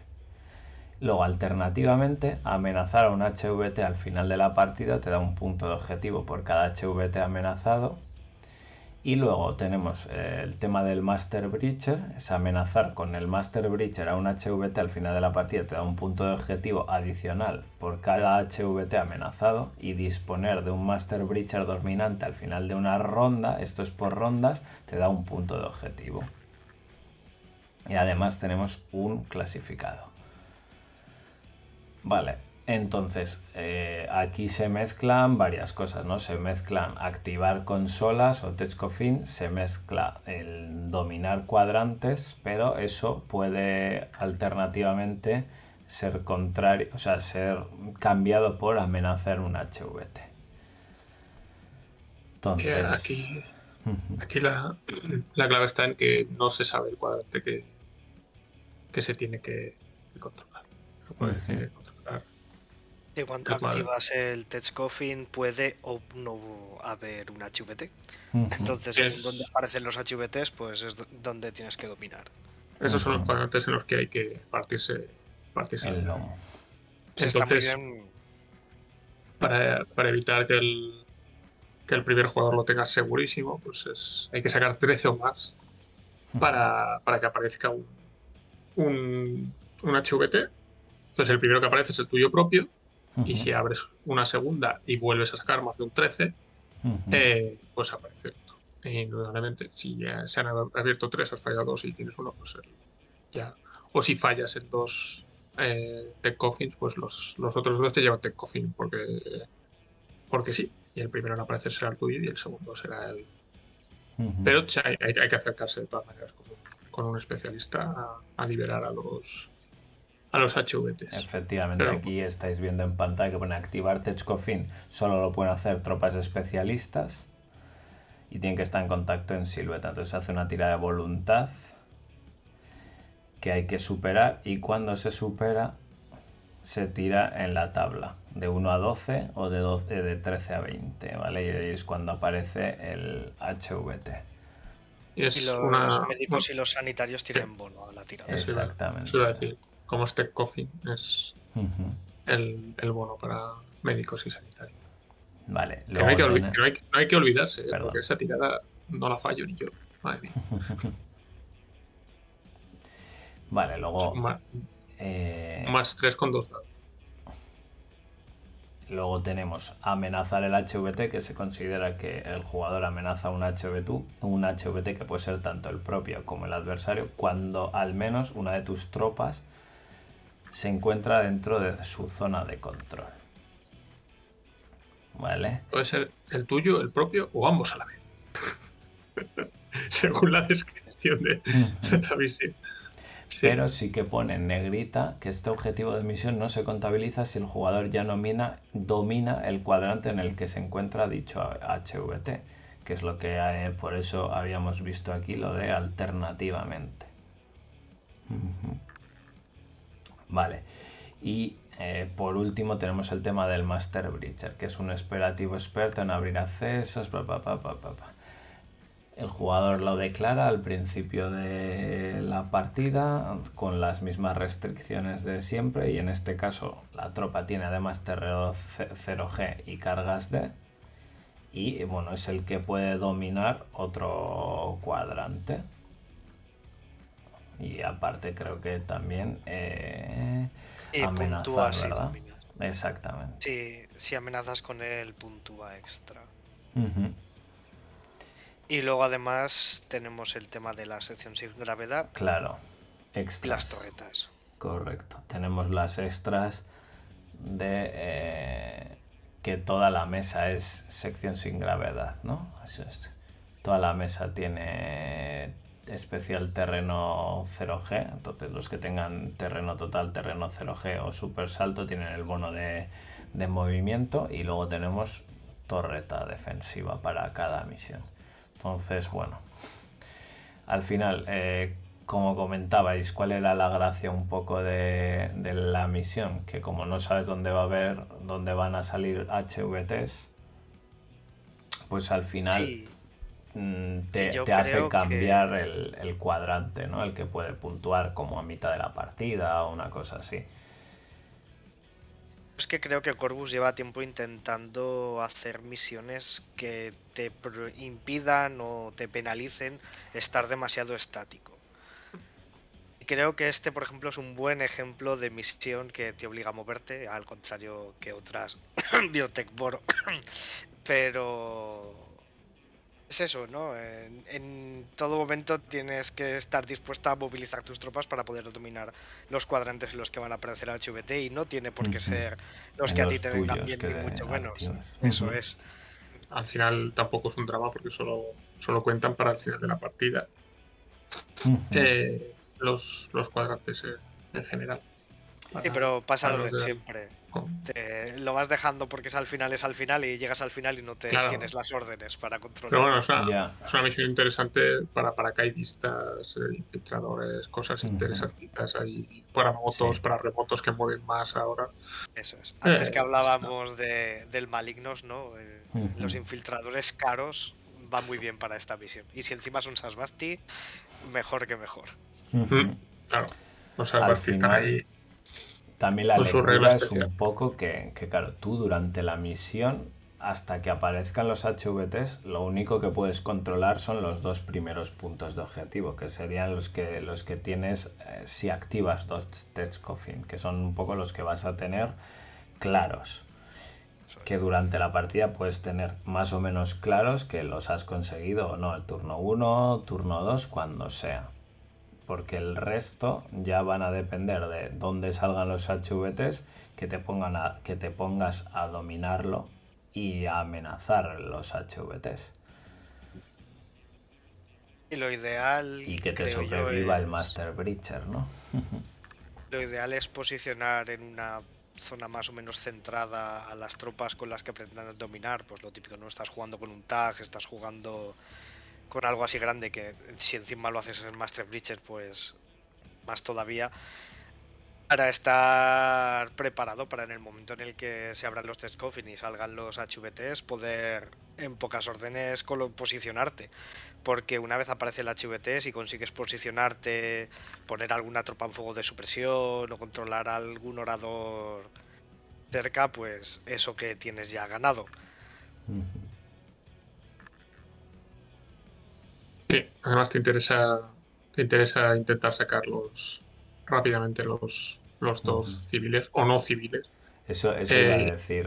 todo eh, de, de tu, tu lado, porque si salen de tu lado, pues vas a tener la, la ventaja después hacia el final de la partida. Y si, bueno, pues si los tienes tan mala suerte que no sacas ninguno de los dos en tus en tus off, pues bueno, pues ya sabes que tienes que irte pa'lante. al otro lado de la mesa, pero el otro de todas maneras, el otro de todas maneras tiene que tiene que abrir sus tech coffins o, o- o te dará tiempo a ti a llegar allí. Yo creo que yendo primero, la prioridad es abrir rápido tus dos test coffin Ujú. y, se, y da, i- realmente da igual lo que salga, cubrir los dos suyos. Si en el primer turno has abierto los dos tuyos y de dificultas abrir los suyos, la partida la tienes bastante de cara. Independiente Porque- de lo que haya ocurrido al, al abrirlos. Claro, o sea, una de las cosas, si por lo que sea, por un infiltrado, por alguna historia así, tú eres capaz de abrir uno de sus tech coffin, o, o sea, quiero decir, eres capaz de abrir los dos tuyos y uno más, eh, él ya mm, le, le niegas dos puntos, ¿no? Porque no puede Sí. volver a activar una, uno que ya ha sido abierto. Te ¿no? retira. Sí, Se si, tienes, mesa. si, si tienes la suerte de poder hacer un- una carrera hasta uno de sus tech coffins y tirarte una tirada de voluntad, pues eso con un camuflado, al final si, si no hay minas, bueno, si hay minas da igual, porque si hay minas justo en, alrededor del tech coffin, al camuflado le da tiempo a hacer la, la misión, pues te, te renta quitarle también el, el tech coffin, hacer la tirada y bueno, pues si está ahí el civil, pues ya sabes, ya sabes dónde está. Y efectivamente si le quitas ese, pues sí, dos puntos que él no puede hacer. Creo que en esta misión brilla un especialista que a mí me parece de lo mejorcito del juego, que es el 112 en moto. Es un perfilazo el cabrón. Y en esta misión, como pueda moverse un poco libre, te la puede liar, porque en poquísimas órdenes se recorren los cuatro tech coffin. Con el bono a Sí. sanitarios y médicos Prácticamente se ha Sobre todo que, que lo único que necesitas es que cruce que cruce la línea hasta el hasta el tech coffin enemigo. Y si le metes Ujú. 18 disparos, pues muy bien. Yo tiro dos dados. Tiras tus dos dados para, para sacar el tech coffin y, y los Ahí. sacas seguro. Y si lo llevas enlazado con algún Maverick, es sacrificas a la moto y, y para adelante con el, con el sanitario. Total, pierdes que 6-7 puntos. Los pago gustoso. Maverick, ¿no? El desesperado. Desesperado, cierto. Bueno, entonces más o menos diríamos que el consejo inicial o básico debería ser eso, intenta abrir en tu primer turno los dos tuyos más cercanos para conseguir esos puntos y además para, bueno, ya poder tener el saber dónde van a aparecer o dónde han aparecido los, los HVTs. ¿no? Sí, aunque que yo sería creo un que poco lo que te deja ya para turno 2 ya despejadas las, las ideas de, de lo que hay que hacer. Aunque yo creo que si puedes forzar a cubrir los suyos, yo lo priorizaría antes de abrir los míos, porque esos siempre suelen estar ahí más a mano. Más Pero si accesibles, puedo, ¿no? si puedo impedirle a él abrir los suyos, mm, yo lo veo bastante interesante. O si ya lo que decíamos, si tienes alguna tropa con el que puedes abrir uno de los suyos directamente. Ya que quizás igual te merece la pena eso, amenazar mucho uno suyo mm, para que él tenga que gastar muchísimas órdenes intentando abrir ese suyo, sabiendo que no va a poder entrar a tu retaguardia, por ejemplo, ¿no? Y hacer ahí una avanzadilla para que él sacrifique muchas órdenes. Claro, estamos hablando de todo esto si eres primer jugador, que al final probablemente es lo que más te interese, ¿no? O sea, te, tiene la ambivalencia de que te interesa abrir el juego, pero que, que, claro, que el que cierra es el que va a saber cuánto puntúa cuadra- cada cuadrante y cada amenaza al final. Es difícil A ver, decisión, yendo, ¿no? yendo primero puedes posicionarte muy bien, pero yendo segundo puedes entorpecer mucho al otro y, y con unos buenos especialistas avanzados abrir los tuyos o los suyos pueden ser muy poquitas órdenes. Cualquier ejército que pueda plantarte varios campos especialistas en media mesa o sacarte algún paraca o alguna cosa, realmente incluso puede que te interese ir segundo justamente para cerrar. Yendo segundo, tienes que coger el lado de la mesa, desde el que se vea o el que se puedan defender mejor los tech coffins. Los Ujú. tuyos y los, y los del otro. Porque el otro tiene que abrirlos. O tiene que intentar abrirlo. Por lo menos que le cueste. Que le cueste un par de vidas. Pero es que eh, sacrificando un, un camuflado. mm, abres el tech coffin. Entonces no. Hasta que no. Hasta que Corvus no cambie. Y la tirada de hacer la visión sea enfrentada al tío que te dispara. Te rollo. Ah, va a tocar el botón. Y te disparan en la mano. Ah, pues eh, tienes una oportunidad de. con un cero con un cero de 20 puntos, creo que es el, el más barato especialista. Llegas allí y, y con, en estado camuflado y tus oradores no pueden hacer milagros. Eh, pues tiene una oportunidad para, para tocar hay, el botón. hay muchos paracas sanitarios muy baratos. que como tengas algún punto libre donde soltarlo, Hmm. de ser orden y activar. Pierdes al paraca, pero ya te lo has llevado. Y sobre todo tener mucho cuidado porque los, los ejércitos o los sectoriales que tienen mucha movilidad pueden cubrirte la mesa y joderte los cuatro tech coffin en un turno. Eso. Por Sí, ejemplo, lo- ejer- Mm. ejércitos que tengan difícil el turno reactivo, no tengan maneras de cubrir o contra mesas muy muy cerradas, en un turno te pueden te pueden robar la, la comida, te pueden robar el bocata. con Claro, porque ejércitos además... con, po- con poco minador y con, y con pocos juguetitos así que reacciona automáticamente, uf, es, es difícil.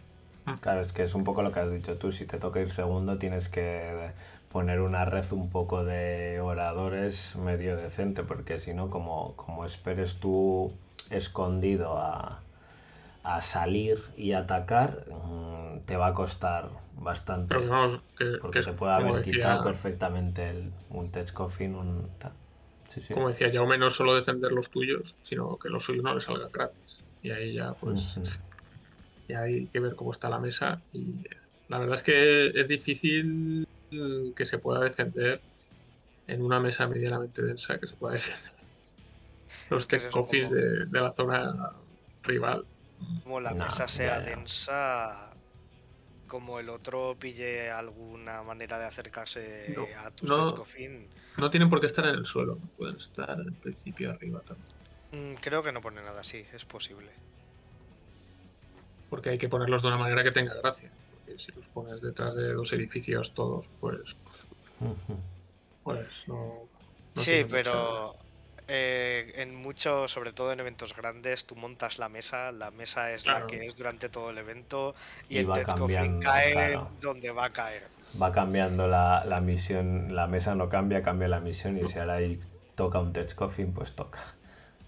Pero que si queda, si queda en una azotea, pues oye, pues tener, tener gracia de que pues, tienes Pero- suerte allí. No puede caer, ¿no? En una azotea, o sí, o sea, El tenía puede estar en- entendido, en una sí, azotea.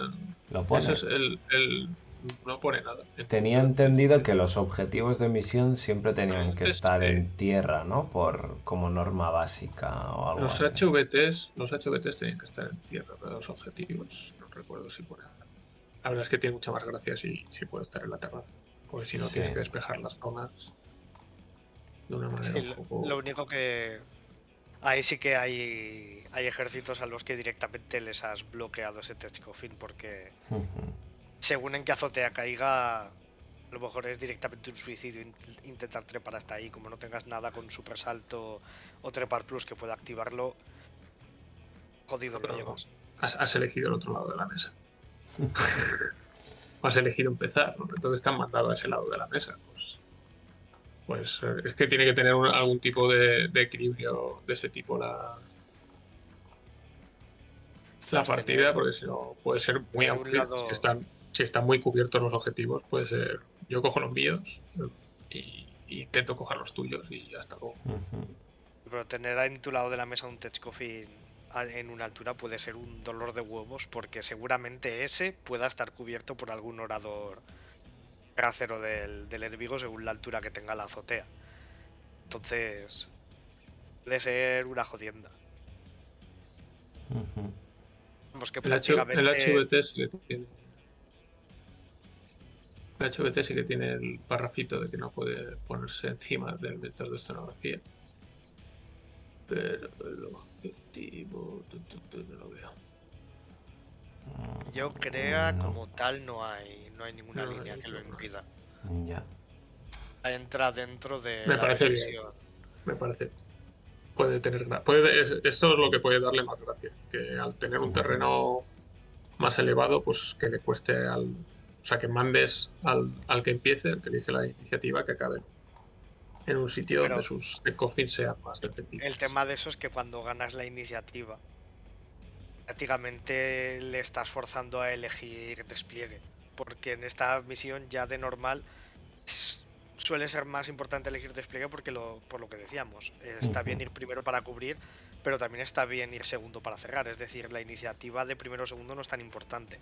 Pero si ya encima le pones más peso a la elección del lado de despliegue, yo si gano la tirada es vale, yo despliego en el otro lado. Ahora las tupas a ver si quieres cerrar o si quieres ir primero.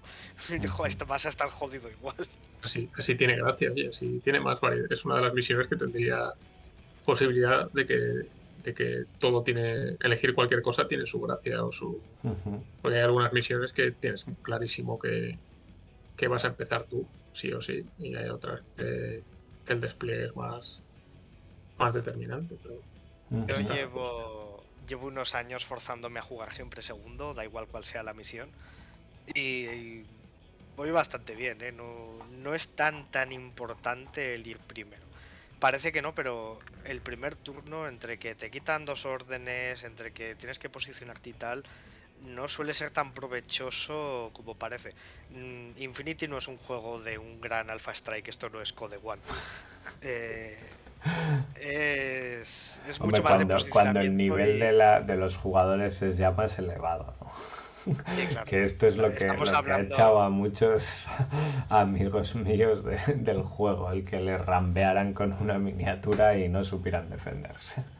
Sí, claro, si te desplegan una espéculo en tu borde del despliegue, no sabes gestionarla y en un turno te ha limpiado la mitad de la lista, pues sí. Pero de normal, entre dos jugadores con un nivel parejo, el primer turno no es tan, tan, tan decisivo. Por lo menos si sabes prepararte bien No. Sí. contra un primer turno. Ah. Pues nada. De- Y de- de el hecho, cuando Master te, cuando te Breacher, ¿cuál mandan un par de elegimos? oradores, cuando te mandan un par de oradores, estás contento.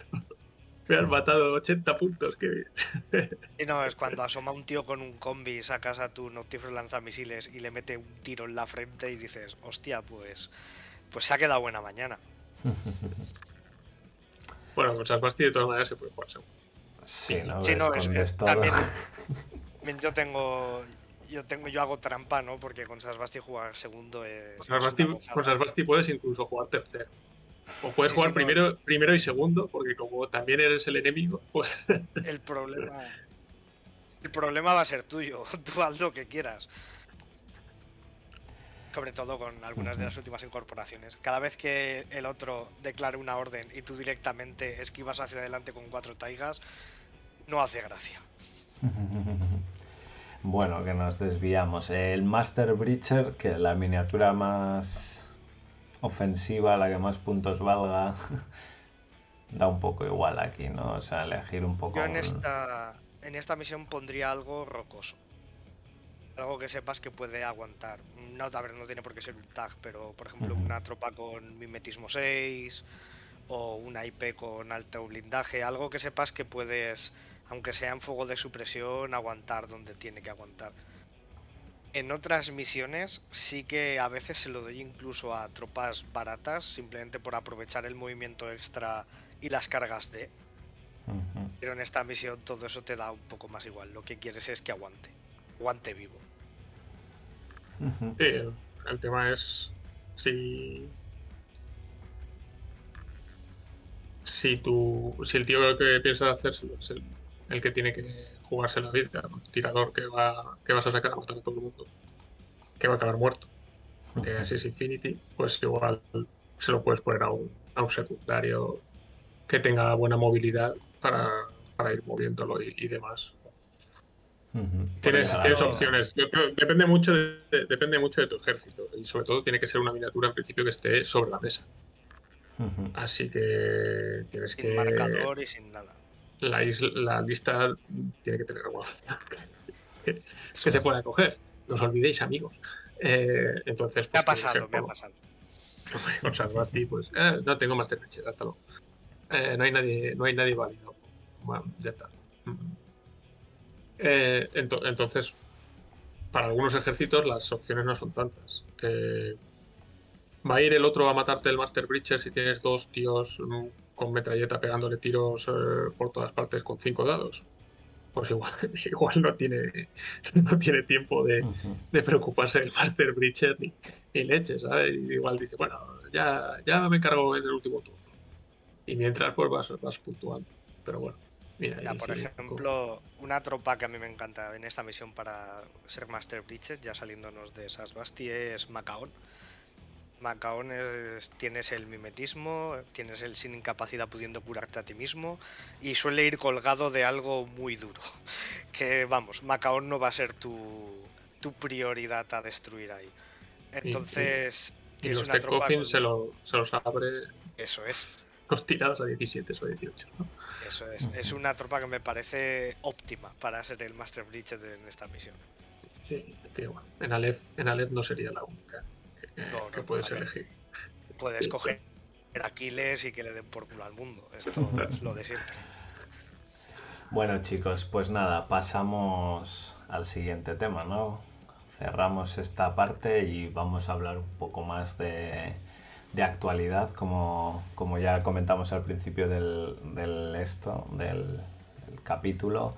Corvus Belli ha hecho un par de vídeos con Bostria, hemos tenido un estudio update navideño y hemos tenido también un vídeo en On Tabletop.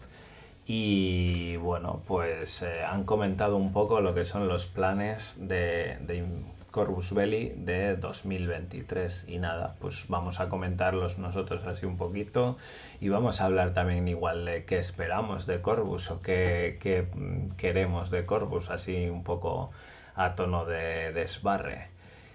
Principalmente, como hacen siempre, han dividido un poco en, bloques de años por el año por eventos. Tenemos Adepticon, tenemos GenCon y tenemos eh, Essen. Básicamente lo más cercano que es Adepticon ya nos han dicho que va a ser la renovación de un ejército con el Army Pack. También va a salir un libro, parece ser, con la miniatura, el típico pack de, que el año pasado fueron los Morat, que este año va a ser de Bakunin, ¿no? Estaba, estaba pidiendo la gente ya hace, hace tiempo. Bakunin tiene Eso, a ver, es un sectorial que tenía mucho encanto. Yo si hubiese jugado Nomadas hubiese jugado Bakunin. Y además tiene tropas que son preciosas pero les hacía falta. Después de la vuelta que le dieron a Corregidor, que los dejaron muy bien, los dejaron muy bien, les hacía falta. Porque luego está Tunguska, que está ahí un poco. Eh, nunca ha llegado a destacar del todo, pero por ejemplo, con el cambio al humo y los visores 1, y luego añadiéndole perfiles como las Cheerkillers y demás, pues le dieron un empujoncito, pero, pero Bakunin lo necesitaba. Pues sí, aparte además eh, pues de renovación de la gama de miniaturas saldrán nuevas reglas y ya han dicho, ya ha dicho Bostria que va a ser un rework bastante profundo, quieren darle otro aire al ejército, le, lo van a hacer más eclesiástico, lo van a hacer más, mucho más basado en la observancia y no en pues otro tipo de el resto de tropas escoria que, que hay por ahí por la nave Bakunin. Entonces no sabemos muy bien en qué va a consistir, si va a ser un órdenes militarización de nómadas o, qué va a pasar, pero bueno, sí que quieren darle una vuelta de tuerca no solo al ejército, sino también al trasfondo que va a tener y, probablemente también a la forma en la que se juegan nómadas. A ver, lo, lo feo de Bakunin es que eh, era un sectorial en el que unas de sus miniaturas más, características, más bonitas y, más chulas, que son las, las reverentas, eh, pues no se podían jugar como enlace principal, era, era ni como principal, ni casi como Harris, ni, nada. Entonces, pues les, les, sacaron las Riot Girls, le mejoraron el perfil a las Riot Girls y, y todo el mundo juega con por lo menos un Riot Girl. Encima de los en los enlaces pueden hacer enlaces con los con los alguaciles, ¿no? Los, los no, el tema es que las moderadores incluso incluso un genérico, alguna Riot suelta puedes encontrarte, son perfiles muy buenos, tienen de todo, de todo lo que necesitan para hacer su trabajo. Le metieron el super turbo de cuando cambiaron las las eh, IPs de NN4 y se llevaron todo, todos los premios.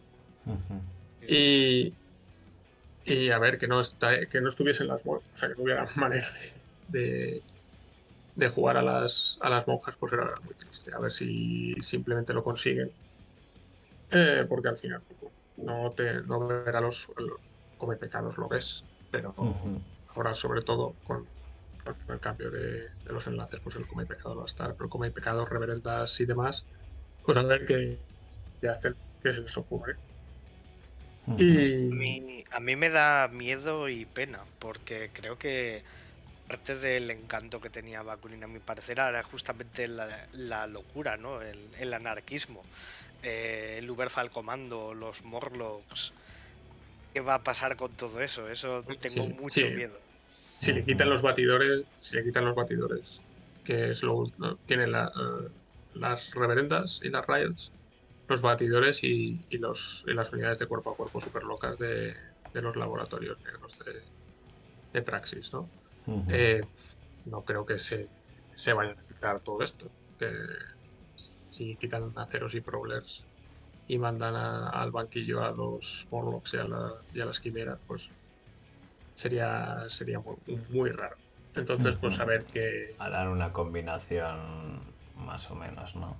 Igual que los enlaces igual están muy orientados a las reverendas, las moilas y tal y pues bueno, te puedes te puedes hacer dos tipos de listas así más tal. Y espero que se vean más reverendas. luego, porque Y a mí la- las reverendas era, sobre todo a nivel trasfondo y demás, algo que me volaba. En, tan fanáticas que, que se, se pasaron de largo la iglesia y acabaron en Bakunin. Pero este de darle más peso a la eclesiasquía, a, a las monjitas y tal, sé que no va a pasar, pero algo de templarios, un poquitín. Nómbralos, saca algo. A Sí, que le den por culo, pero A templarios de claro. verdad. Hombre, Macmurro rescató uno y se llevó una espadica bien rica. Una espada de templario que un templario podría llevar el mismo, por ejemplo. Sí, estaría bien un personaje templario, es que no les cuesta nada, si es que lo estamos esperando. Es como el Moran agachado. Te estamos pidiendo un Moran agachado. Agachado, está, te lo compramos todos. Que, que queremos un personaje templario. Te- ¿Qué más te da? Poner un personaje templario. Después le pones un perfil que, que no es tan bueno y, y ya está, pero no- nos lo compramos, nos lo compramos. Sí, Haces el típico perfil de, de CC decente, pero que va con un contender y, y no tiene maneras de llegar a CC y ya está. Y ya lo tienes. Bueno, también con esto han dicho que, que sale otro libro, ¿no? Que se llama End of Times o End of Days. No sé cuál es, el End que no es de Days. Warhammer. End of Days. El End of Days. días. Para los jugadores de Fantasy, esto fueron sudores fríos. Sí. A ver, A ver, jugador de Sasbasti ya era hora. hombre, los Asbasti también les da susto, ¿eh? Porque si es el fin de los días para todos, se, se si acojonan van a también y se vuelven a sus naves. Empiezan a repartir huevos por todas las galaxias posibles y... ¿Os imagináis ahora una facción más poderosa que el ejército combinado aparezca en la esfera humana y de repente el ejército combinado tenga que unirse a, a- a los humanos y enfrentarse a esta nueva amenaza? Guay. Había unos que, no sé, que no. resistían todavía al, al Con la, rebeli- la rebelión de Aleph. a reunión de Aleph.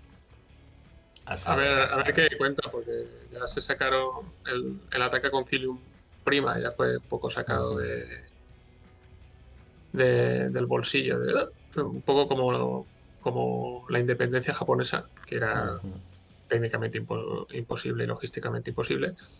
Eh, pero pues esto igual, a ver, los de repente apareció el ejército combinado con Concilium Prima así, Sí. ah, lo ha hecho un, ma- lo ha hecho un mago, ah, hop. Pues a ver qué, qué hace el mago esta que al vez. a ver final- si se controla un poco. El trasfondo bueno, de Infinity tiene el problema de que está encorsetado en que no puede cambiar mucho para que el juego sigan siendo operaciones especiales. Entonces, no puede ser un desastre Bueno, muy grande o tenemos que cambiar de- a jugar a otra cosa.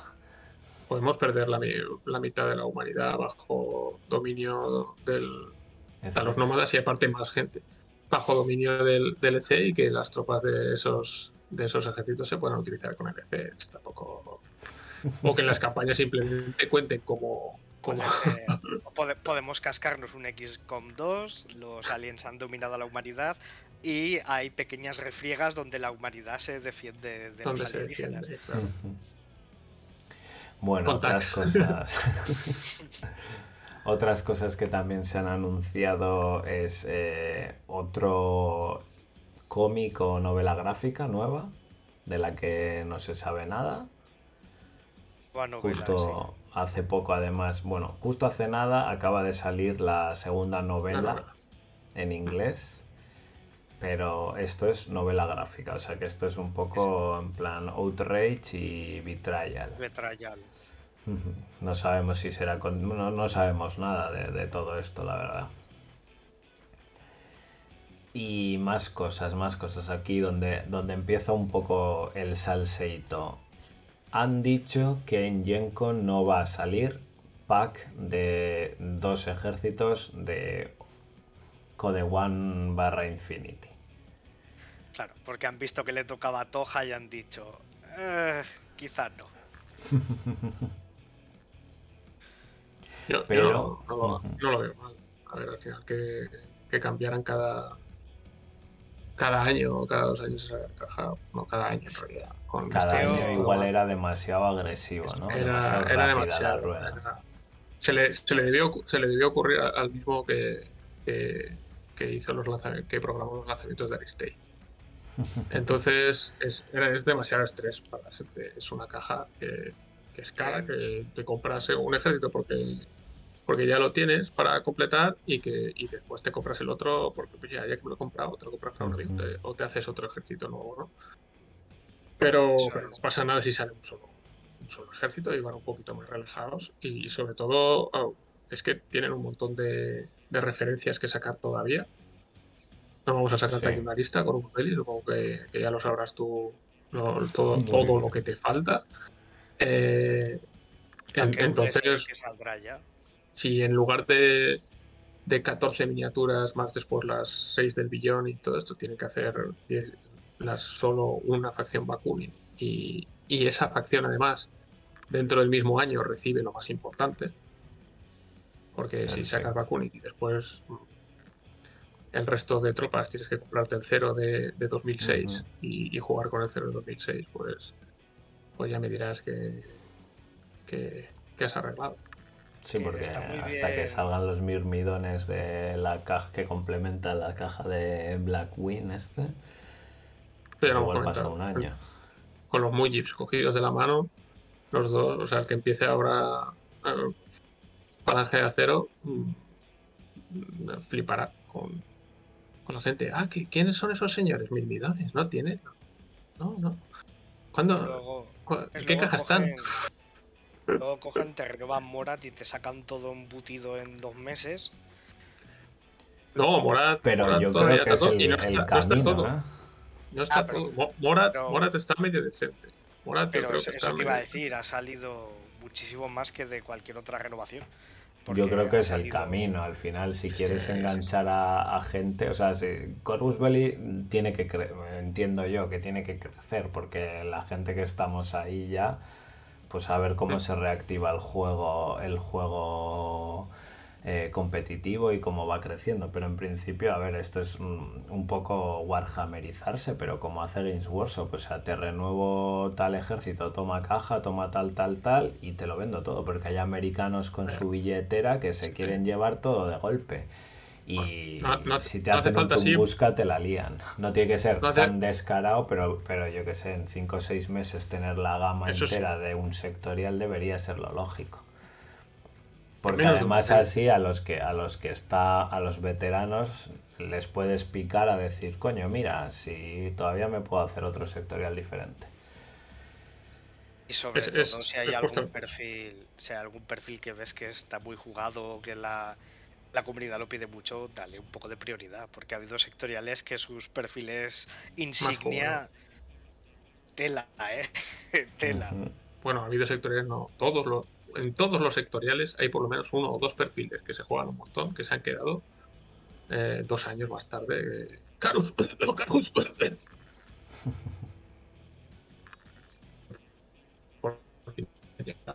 Eh, bueno, ha llegado con eh, ya no ¿Tres sé, tres años? años. de- tres años. No, no ha llegado a tres años por, por meses, poco, por dos palo. meses o tres meses. al. O el, el típico perfil que te sacan la opción que no va a usar nadie y ya dices, no vamos a tener me- otro". me- claro, me, voy a quedar este, me voy a quedar este porque aparte de lo que tienen que mirar un poquito también es que cuando hagan las cajas renovadas de sectoriales no pongan las miniaturas que ya tenemos. Porque si a los veteranos nos pones en lugar de siete miniaturas, nos pones cuatro, cuatro que sean interesantes, nos las compramos. Si nos pones una, pues no te vamos a comprar la caja, que es lo que pasa en los sectoriales últimamente. Que la caja. ¿Mm? Luego te hacen la caja del Grindak y demás y, y aunque sea interesante. Bueno, esa, la del Rindak, yo creo que es un buen patinazo de, de Corvus que estaba enderezando y de repente al Rindak se, le, se les ha puesto pocha. O sea. Han tropezado, sí, ahí han tropezado. Pero bueno, Bueno, igual que creo que todos esperábamos a los Moran un poco más, más ahí de, de lo que han aparecido al final. un poco más agachados. desde. Lo bueno. bonita que es la, sí, la sí. skin de Hexer más ahí, es Hexer, ¿verdad? De Aristella. Eh, ¿Qué? no es. Eh, ¿cómo? No es- Ostras. Eh, de Aristilla, joder, no me saldrá, pero no es Exer, es eh, esta. Bueno, que No es. Sabemos de qué miniatura estamos Sí, hablando. sí, Sí. la más hay. La... Esa es esta. Bueno, más cosas. Eh, claro, todos pensábamos, bueno, ese yo pensaba, el hueco ese que deja de Gencon te lo coge Warcraft Wargame. Pues por lo menos en On Tabletop, por lo que estuvo diciendo Bostria, eh, las cosas van justitas. Porque dice varias ve- veces que ojalá, que a ver si es posible, que tal. Lo que básicamente dice que para Gencon creen que llegan con una demo del juego del Wargame. Y luego dicen que esperan, intentarán a ver si puede salir el Wargame en 2023. Y ya lo dice varias veces, o sea que yo creo que va un poco cogido por pinzas. Que no, se, no, veremos, no será a ver si se va esto a ir a un mes malo o se va a caer un poco por, por cualquier cosa que pase. Que va a acabar cuadrando con Old World. Saldrán uno y al mes siguiente Es el otro. que- Va a ser, es va a ser que- precioso. No, el, el tema es que no puedes presentar un juego, esto será así, no sé qué, y que llegue Old World dos, dos meses después y diga, aquí tenéis los dos primeros ejércitos, la caja, no sé qué, tal, ocho miniaturas súper grandes, cuatro cajas de escenografía y ya, Y droga que es, para todo. que es Games Workshop, que pueden decir que el reglamento es un rollo de papel del váter y la gente se Y va a comprar. Lo pueden escribir en, en tres días y total. Solo tienen Bueno, que no. coger, No tienen que tirar, escribirlo, tirar tienen- un dardo tienen para que ver qué coger el- páginas. el- va a ser el reglamento antiguo. Hombre, los de Canción de, de Hielo y Fuego les han copiado el suyo. Sí. Pues ellos también pueden copiar su propio reglamento. Bueno, ya lo han No, dicho, ¿no? Que va, va a ser un mix de sexta, séptima y octava. Y bueno, Es que- en principio dijeron de todo lo que ha sido Wargame. O sea, se- desde tercera hasta octava. Vamos, será sexta, séptima y octava. Bueno, yo la verdad es que esperaba, esperaba tener la caja. Para mí ha sido un poco jarro de agua fría, pero es verdad también que hay que entender que si estás esperando al proyecto de Kickstarter del Adventure, que del que no sabemos nada tampoco y que pues, los Kickstarters se retrasan, pues esto también, claro, no tiene mucho sentido. O sí, no sé, bueno, ya, ya, ya lo hemos comentado otras veces. Estar esperando un juego que era la presentación para que luego salga el Wargame antes, para que, pues para eso haberlo presentado. Bueno, un poco, no sé, no sé hecho- cómo. El, el Wargame hecho- lo que sí que es que se fabricará en Corvus con las máquinas de Siocast, o sea que bueno, dependerá también de las capacidades técnicas que tengan. Si tienen creo- las minis hechas, mm, ¿por qué no van a vender cajas de inicio? No lo sé. Es que lo, lo dije ya y lo he dicho varias veces. mm, A mi parecer, yo aquí soy un, un imbécil que no sabe de nada, pero creo que es mucho más fácil tener una comunidad sobre un wargame y luego hacerles comprar un crawler e intentar aglutinar, exacto, intentar una intentar hacer una base de seguidores a través de un crawler y luego redirigirlos a un wargame. Bueno, que los seguidores del Crawler ya dicen directamente que no quieren oír de un- hablar de un Wargame.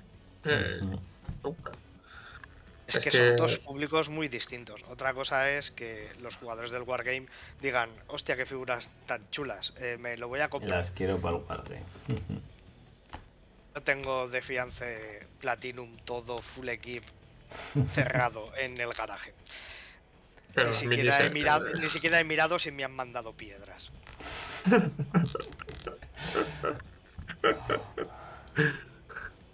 Ponles, ponles una, bols- una bolsita de esas de menos. Bueno. Y pa co- para acabar de terminar un poco las cosas que se comentaron, eh, también se ha comentado campaña online este año y según palabras de Bostria va a ser un poco más dilatada en el tiempo para que sea más fácil de jugar. Porque yo creo que en las anteriores, creo que si no recuerdo mal, había dos semanas por, por fase o así, ¿no? Que era un poco, ostras, te pilla o te cuadra bien ese mes o adiós.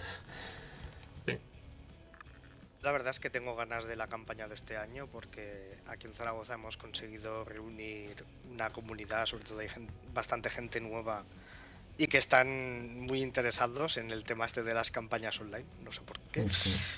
Pero por una vez creo que podremos hacer algo medianamente coordinado y jugar varias partidas, incluso al día, a ver, a ver puede salir algo bonito de aquí. Y por último, han anunciado dos spin-offs de licencia Infinity.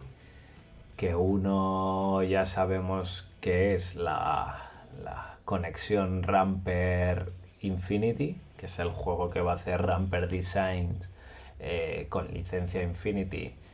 En principio, juego completamente parido por Ramper, que con Corvus creo que lo único que tendrá es ayuda publicitaria y que velen porque use bien la licencia. y que se sabe que se va a presentar en Adepticon. Y el segundo... Algún tipo, habrá algún tipo de información en red. Pero Eh, dice que igual hasta hay demos jugables, pero bueno, también dijo, bueno, se dará información a Adepticon que puede ser que en el final del seminario se diga, bueno, y hay una cosa más, y ya está, y una diapositiva, o sea que veremos a ver lo que, lo Yo que creo llega a ser. que yo creo que con que lleguen con cosas físicas ya será Puf, será bastante. con que tengan un banner y un póster, igual ya es bastante. Con que el tablero de Twister de Infinity esté terminado. Mano izquierda a pano. Bueno, y el otro spin-off del que no se dice nada, pero que se dice que era un antiguo proyecto que ha estado por la pandemia guardado y tal y cual. Y que, bueno, hace poco nos pasaron una foto de gente jugando en Corvus. Yo creo que es carrera de remotos, ¿no? Rem Race. Sí. Tiene toda la pinta. igual Así sacan la miniatura gente- de, de Red Rangers. Así que la gente que iba diciendo por ahí que lo de Ramper seguramente fuese Bowl, dudo y Rem Race parece No chavales que no. Así que habrá que tirar por otros derroteros. Dog Bowl es, es imposible que sea. Dog Bowl Dog ya Bowl tiene, es ahora, es ahora eso es. Dog Bowl Así ya que- tiene ya tiene su casita hecha. su propia IP y bastante chula además. Pues nada, esto es lo que se plantea desde, desde la Casa Gallega. ¿Qué opiniones así en general? Yo por el momento lo que he dicho, ¿no? Miedo de lo que pueda pasar con Bakunin. Estoy asustachondo, es decir, miedo en el buen y en el mal sentido. Y en cuanto a lo demás, ganas de ver qué cojones es el fin de los tiempos o el fin de los días. Eh, y, y a ver si tenemos más información de los nuevos proyectos. De Warcraft no voy a decir nada porque el Dungeon Crawler me la pela y el Wargame mucho me tiene que picar, mucho me tiene que llamar lo que salga para que acabe cayendo. Porque cuando anunciaron el Wargame dije, ostras, el, el Dungeon perdón, no me interesa, pero seguramente las minis sean chulas y acabaré cayendo. No. Y no te gustaron, No las- había- no te seducieron. No, la verdad es que no me dijeron nada, me dejaron completamente frío. Dejaron más frío que Fari.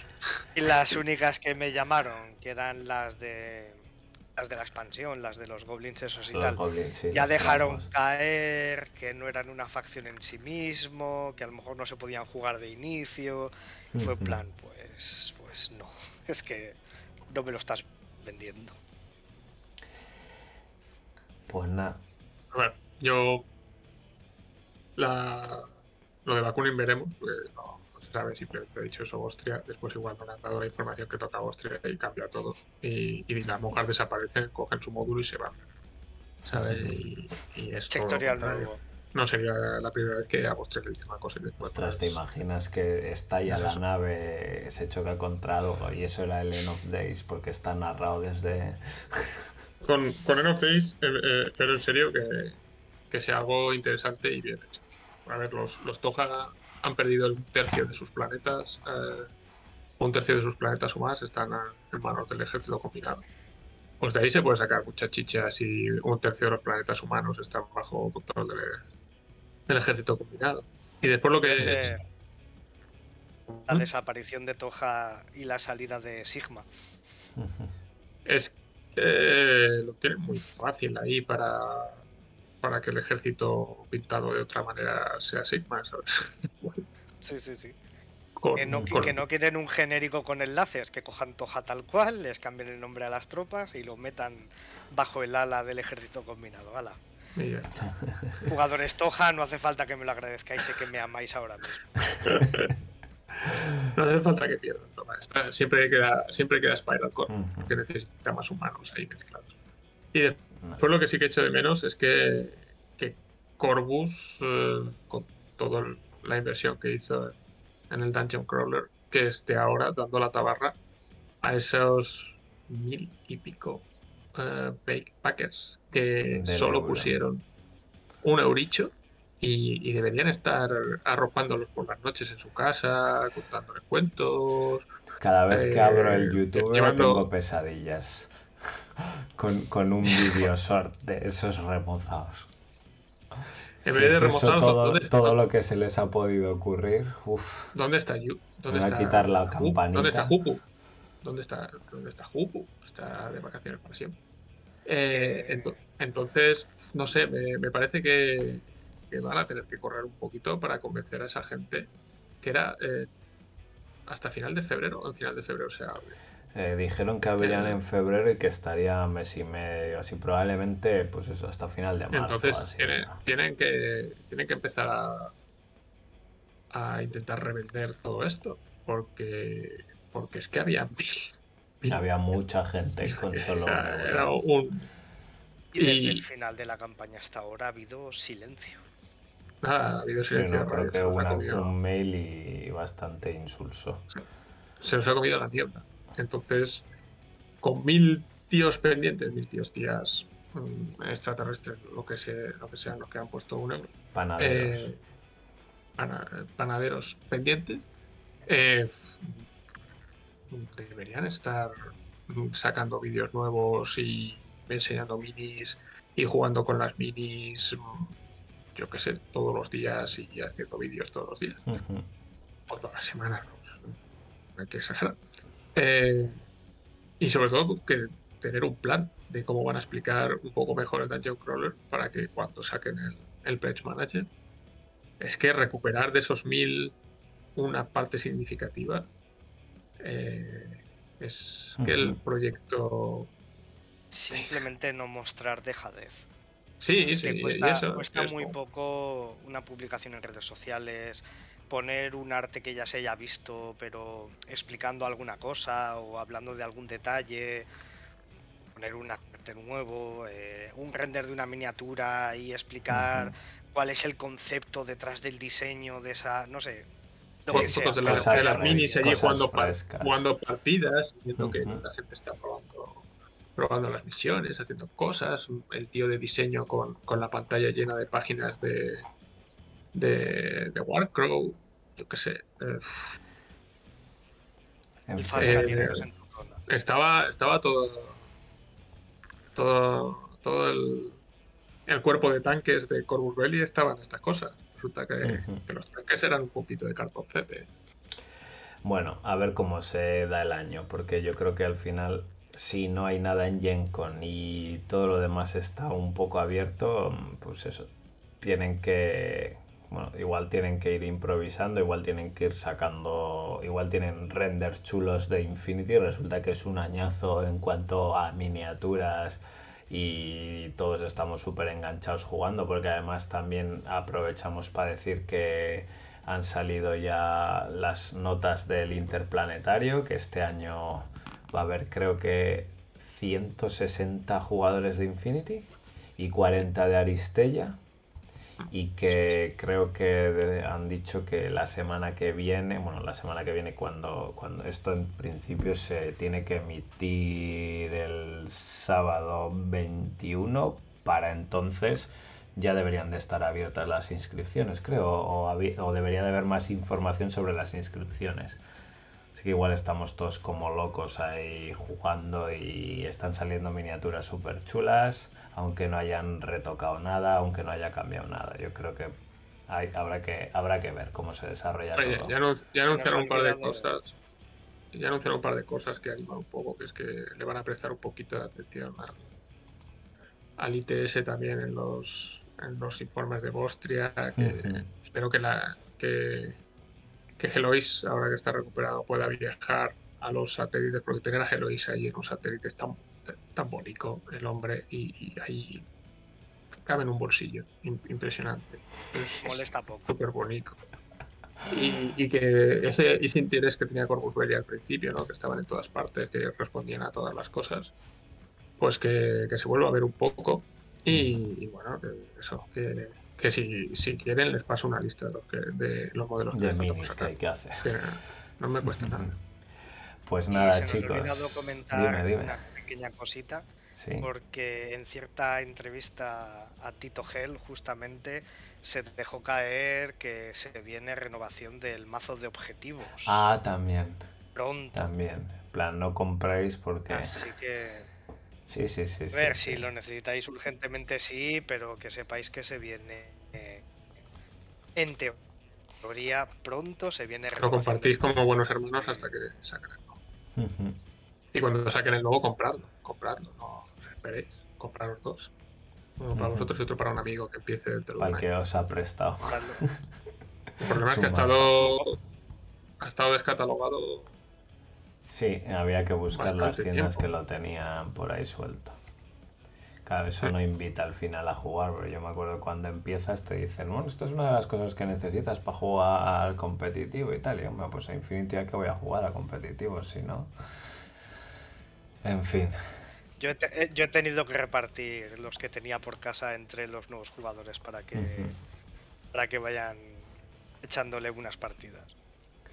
Bueno, chicos, No, pues no. nada, con esto acabamos el, el programa de este mes y nos vemos en el, en el del mes que viene, ¿no? ¿Qué tal, Jaume, la experiencia? Bien, bien. Ya me, me dabais asquito de antes, ahora me seguís dando asquito, pero soporto, he podido estar aquí sin, Vale. sin que me tiemblen mucho las manos. Te veremos en febrero entonces. Aquí me tenéis, mientras no me den de palazos en, en un callejón, por aquí estaré. Pues nada, despedimos Dani. Al próximo mes, que será dentro de dos semanas, pues igual. que vamos con el calendario un poco, un poco loco. Es que vamos a grabar todos los programas del año seguidos y así luego ya nos inventaremos las, Nos inventamos las las novedades. Y yo mismo, Midgar. Venga, un saludo a todos y hasta el próximo mes. Vale. Hasta luego.